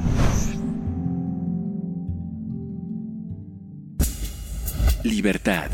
Seguridad. Salud. Identidad. Alimentación. Libre desarrollo de la personalidad. Educación. Pensar nuestros derechos humanos. Damos la bienvenida a Jacobo Dayan, director del Centro Cultural Universitario Tlatelolco, con el caso, bueno, el caso de este momento, el caso García Luna, tan esperado, con tanta expectativa. Eh, Jacobo Dayan, buenos días, ¿cómo estás? ¿Qué tal, Bernice Miguel Ángel? ¿Cómo están? Muy bien, muchas gracias, Jacobo. Pues bueno, eh, qué decir, un juicio que ha iniciado ya en esta etapa de alegatos importante y que eh, pues hay tanto, tantas aristas, se desprenden muchas posibilidades. Ojalá así sea para hacer justicia, eh, pues lamentablemente desde allá, Jacobo, ya no sé cómo lo veas tú, no desde la justicia mexicana, eh, para el caso de una estructura que, que probablemente pues sustentó esta posibilidad de nexos con el narcotráfico entre altas esferas de la política, Jacobo. Pues así es, digo, ojalá este juicio arroje pues, lo que a grito se venía diciendo en México desde entonces, eh, la fallida estrategia del sexenio de Felipe Calderón, pero hay que recordar que García Luna viene desde, el- sexenio de Vicente Fox. Eh, la fallida estrategia de seguridad, eh, que tampoco es nueva en nuestro país, hay que recordar el caso Rebollo en los 90, el SAR antidrogas que acabó estando vinculado con el crimen organizado. Y creo que en este juicio pues hay varias cosas que están eh, pues, simbólicamente en la mesa eh, y a juicio. Uno es evidentemente el sexenio de Felipe Calderón, eh, la estrategia de la guerra contra las drogas, la confianza absoluta que tuvo sobre, eh, que depositó en, en Genaro García Luna, aún sabiendo, porque hay que recordar que para cuando es nombrado secretario de Seguridad Pública ya había, ya había surgido el escándalo de Florence Cassés, es decir, aún sabiendo eso, eh, pues, ocupó un cargo sumamente relevante, eh, entonces se encuentra sobre la mesa toda la estrategia de seguridad y el lanzamiento de la guerra contra las drogas en el sexenio de Felipe Calderón. También está sobre la mesa la fallida guerra contra las drogas impulsada por los Estados Unidos ya desde hace más de cinco décadas, que solo ha traído más violencia a toda la región y no ha logrado su objetivo. Si el objetivo era reducir el consumo, la oferta de narcóticos, pues eso, eso no se ha logrado en cinco décadas. Lo que ha traído es grandes negocios multimillonarios para empresas dedicadas a la seguridad, a la venta de armamento, eh, pues un caudal enorme de violencia, de muertos, de personas desaparecidas, eh, de zonas enteras devastadas. Eh, está en la mesa también la colusión de instituciones en los Estados Unidos. Es decir, García Luna fue condecorado y era el gran policía, según ellos, eh, en los años en que fungió como tal. Y entonces, pues la pregunta es, la DEA, la CIA, la FBI, el Departamento de Estado, también están sobre la mesa. Es decir, confiaron en un hombre, si es que no lo sabían desde entonces, probablemente vinculado con el crimen organizado, más allá de la corrupción, evidentemente, que pueda surgir, eh, que desgraciadamente a lo mejor en el caso no va a surgir, porque el estilo de vida no está, de García Luna no está a juicio en, en los Estados Unidos. Y otra de las aristas que me parece sumamente importante analizar es, eh, pues debería de avergonzarnos que se está haciendo una investigación en los Estados Unidos y aquí no hayamos sido capaces, por dos sexenios, bueno, durante el sexenio de Calderón de darse cuenta, y en el sexenio de Peña Nieto y en el de Andrés Manuel Obrador, de abrir una investigación sobre el, el personaje y la estrategia o la política o toda la estructura de la Policía Federal o de la AFI en su momento. Es decir, en México seguimos siendo incapaces de realizar investigaciones serias de alto perfil, pues por falta de voluntad política, porque la justicia en México se lee bajo esa clave, la clave política, no bajo la, la, eh, la clave de derecho.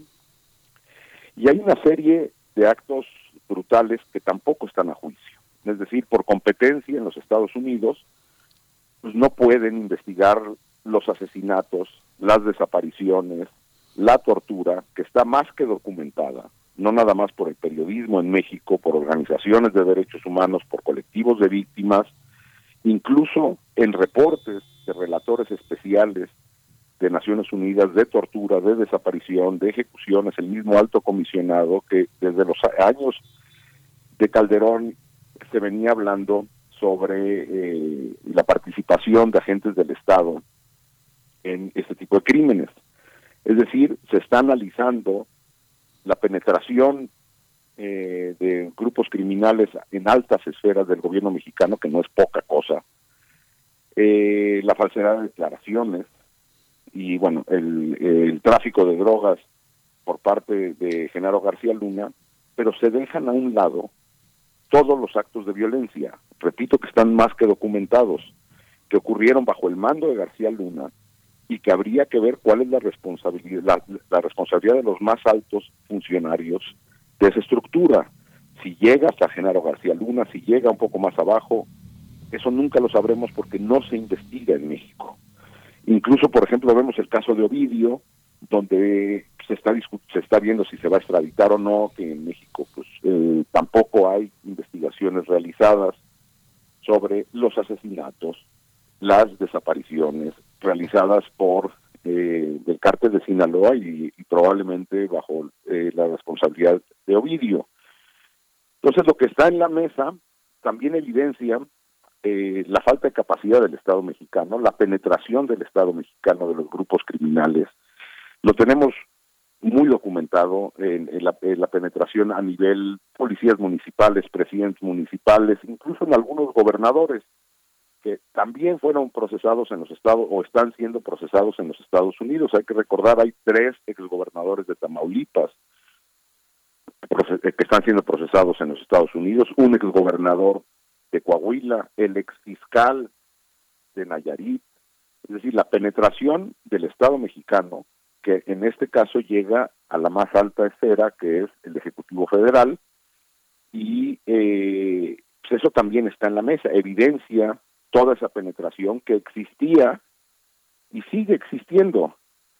Repito, esto está más que documentado en reportajes periodísticos, informes de Naciones Unidas, eh, informes de colectivos de víctimas o de organizaciones de derechos humanos, y eso parece pasar al segundo plano, al igual que la violencia, y lo único que importa es eh, ver si para el presidente le preocupa si podemos recuperar algo de dinero, la violencia evidentemente no le preocupa, es decir, no le preocupan los asesinatos, las desapariciones, la tortura cometida durante esos años porque ni siquiera se investigan, y ver cada quien qué raja política le saca al caso.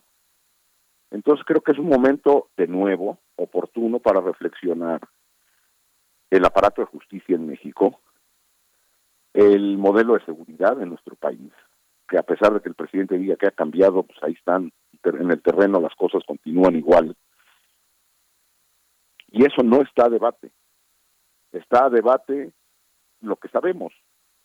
El, la pésima decisión de Felipe Calderón, la criminal decisión de Felipe Calderón de sacar al ejército y, a la calle e, e iniciar una guerra que no se puede ganar, vamos, no se puede ganar una guerra abstracta contra las drogas que no se ha ganado en 50 años, mientras haya demanda habrá oferta, y se pasó de la marihuana en, la historia de nuestro país a la, a, la heroína, a la cocaína, hoy al fentanilo, y la violencia sigue campeando, la penetración del Estado mexicano sigue campeando y la impunidad sigue campeando. Entonces habrá que ver de cerca el, el juicio, a ver qué información y pruebas contundentes surgen. Habrá que ver qué cara pone la administración, tanto de Vicente Fox como de Felipe Calderón y su responsabilidad eh, ante los hechos y después la responsabilidad de las dos administraciones siguientes, es decir, Peña Nieto y la actual, en la omisión y en la impunidad.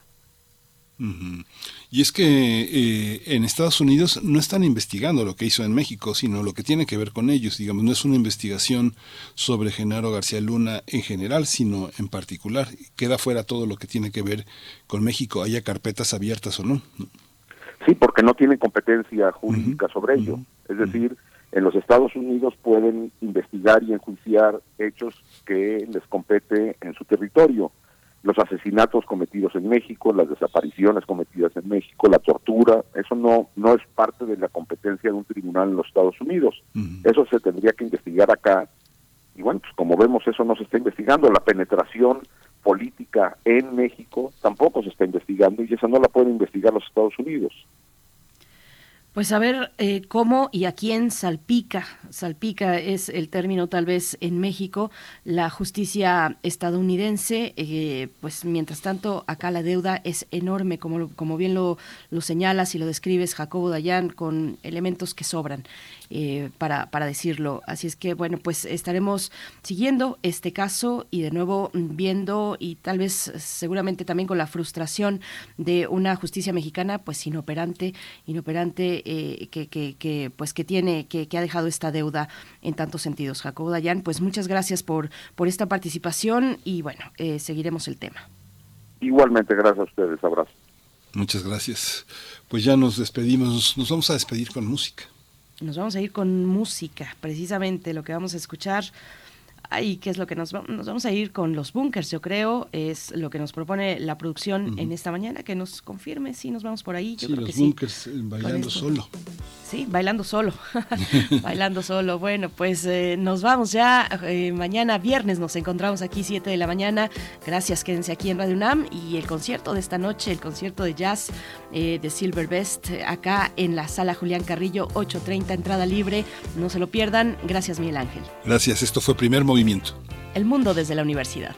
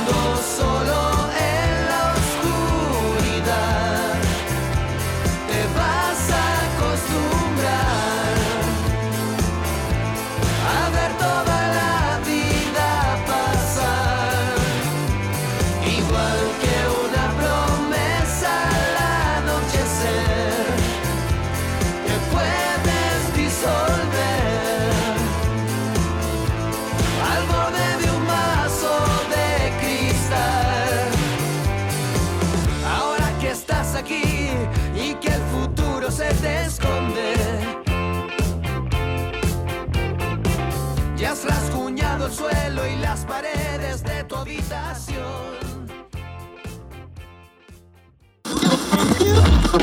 Radio UNAM presentó Primer Movimiento. El mundo desde la universidad. Con Berenice Camacho y Miguel Ángel Gemain en la conducción. Rodrigo Aguilar y Violeta Berber, producción. Antonio Quijano y Patricia Zavala, noticias. Miriam Trejo, coordinación de invitados. Tamara Quirós, redes sociales. Arturo González, operación técnica. Locución, Tessa Uribe y Juan Staca. Quédate en sintonía con Radio UNAM. Experiencia sonora.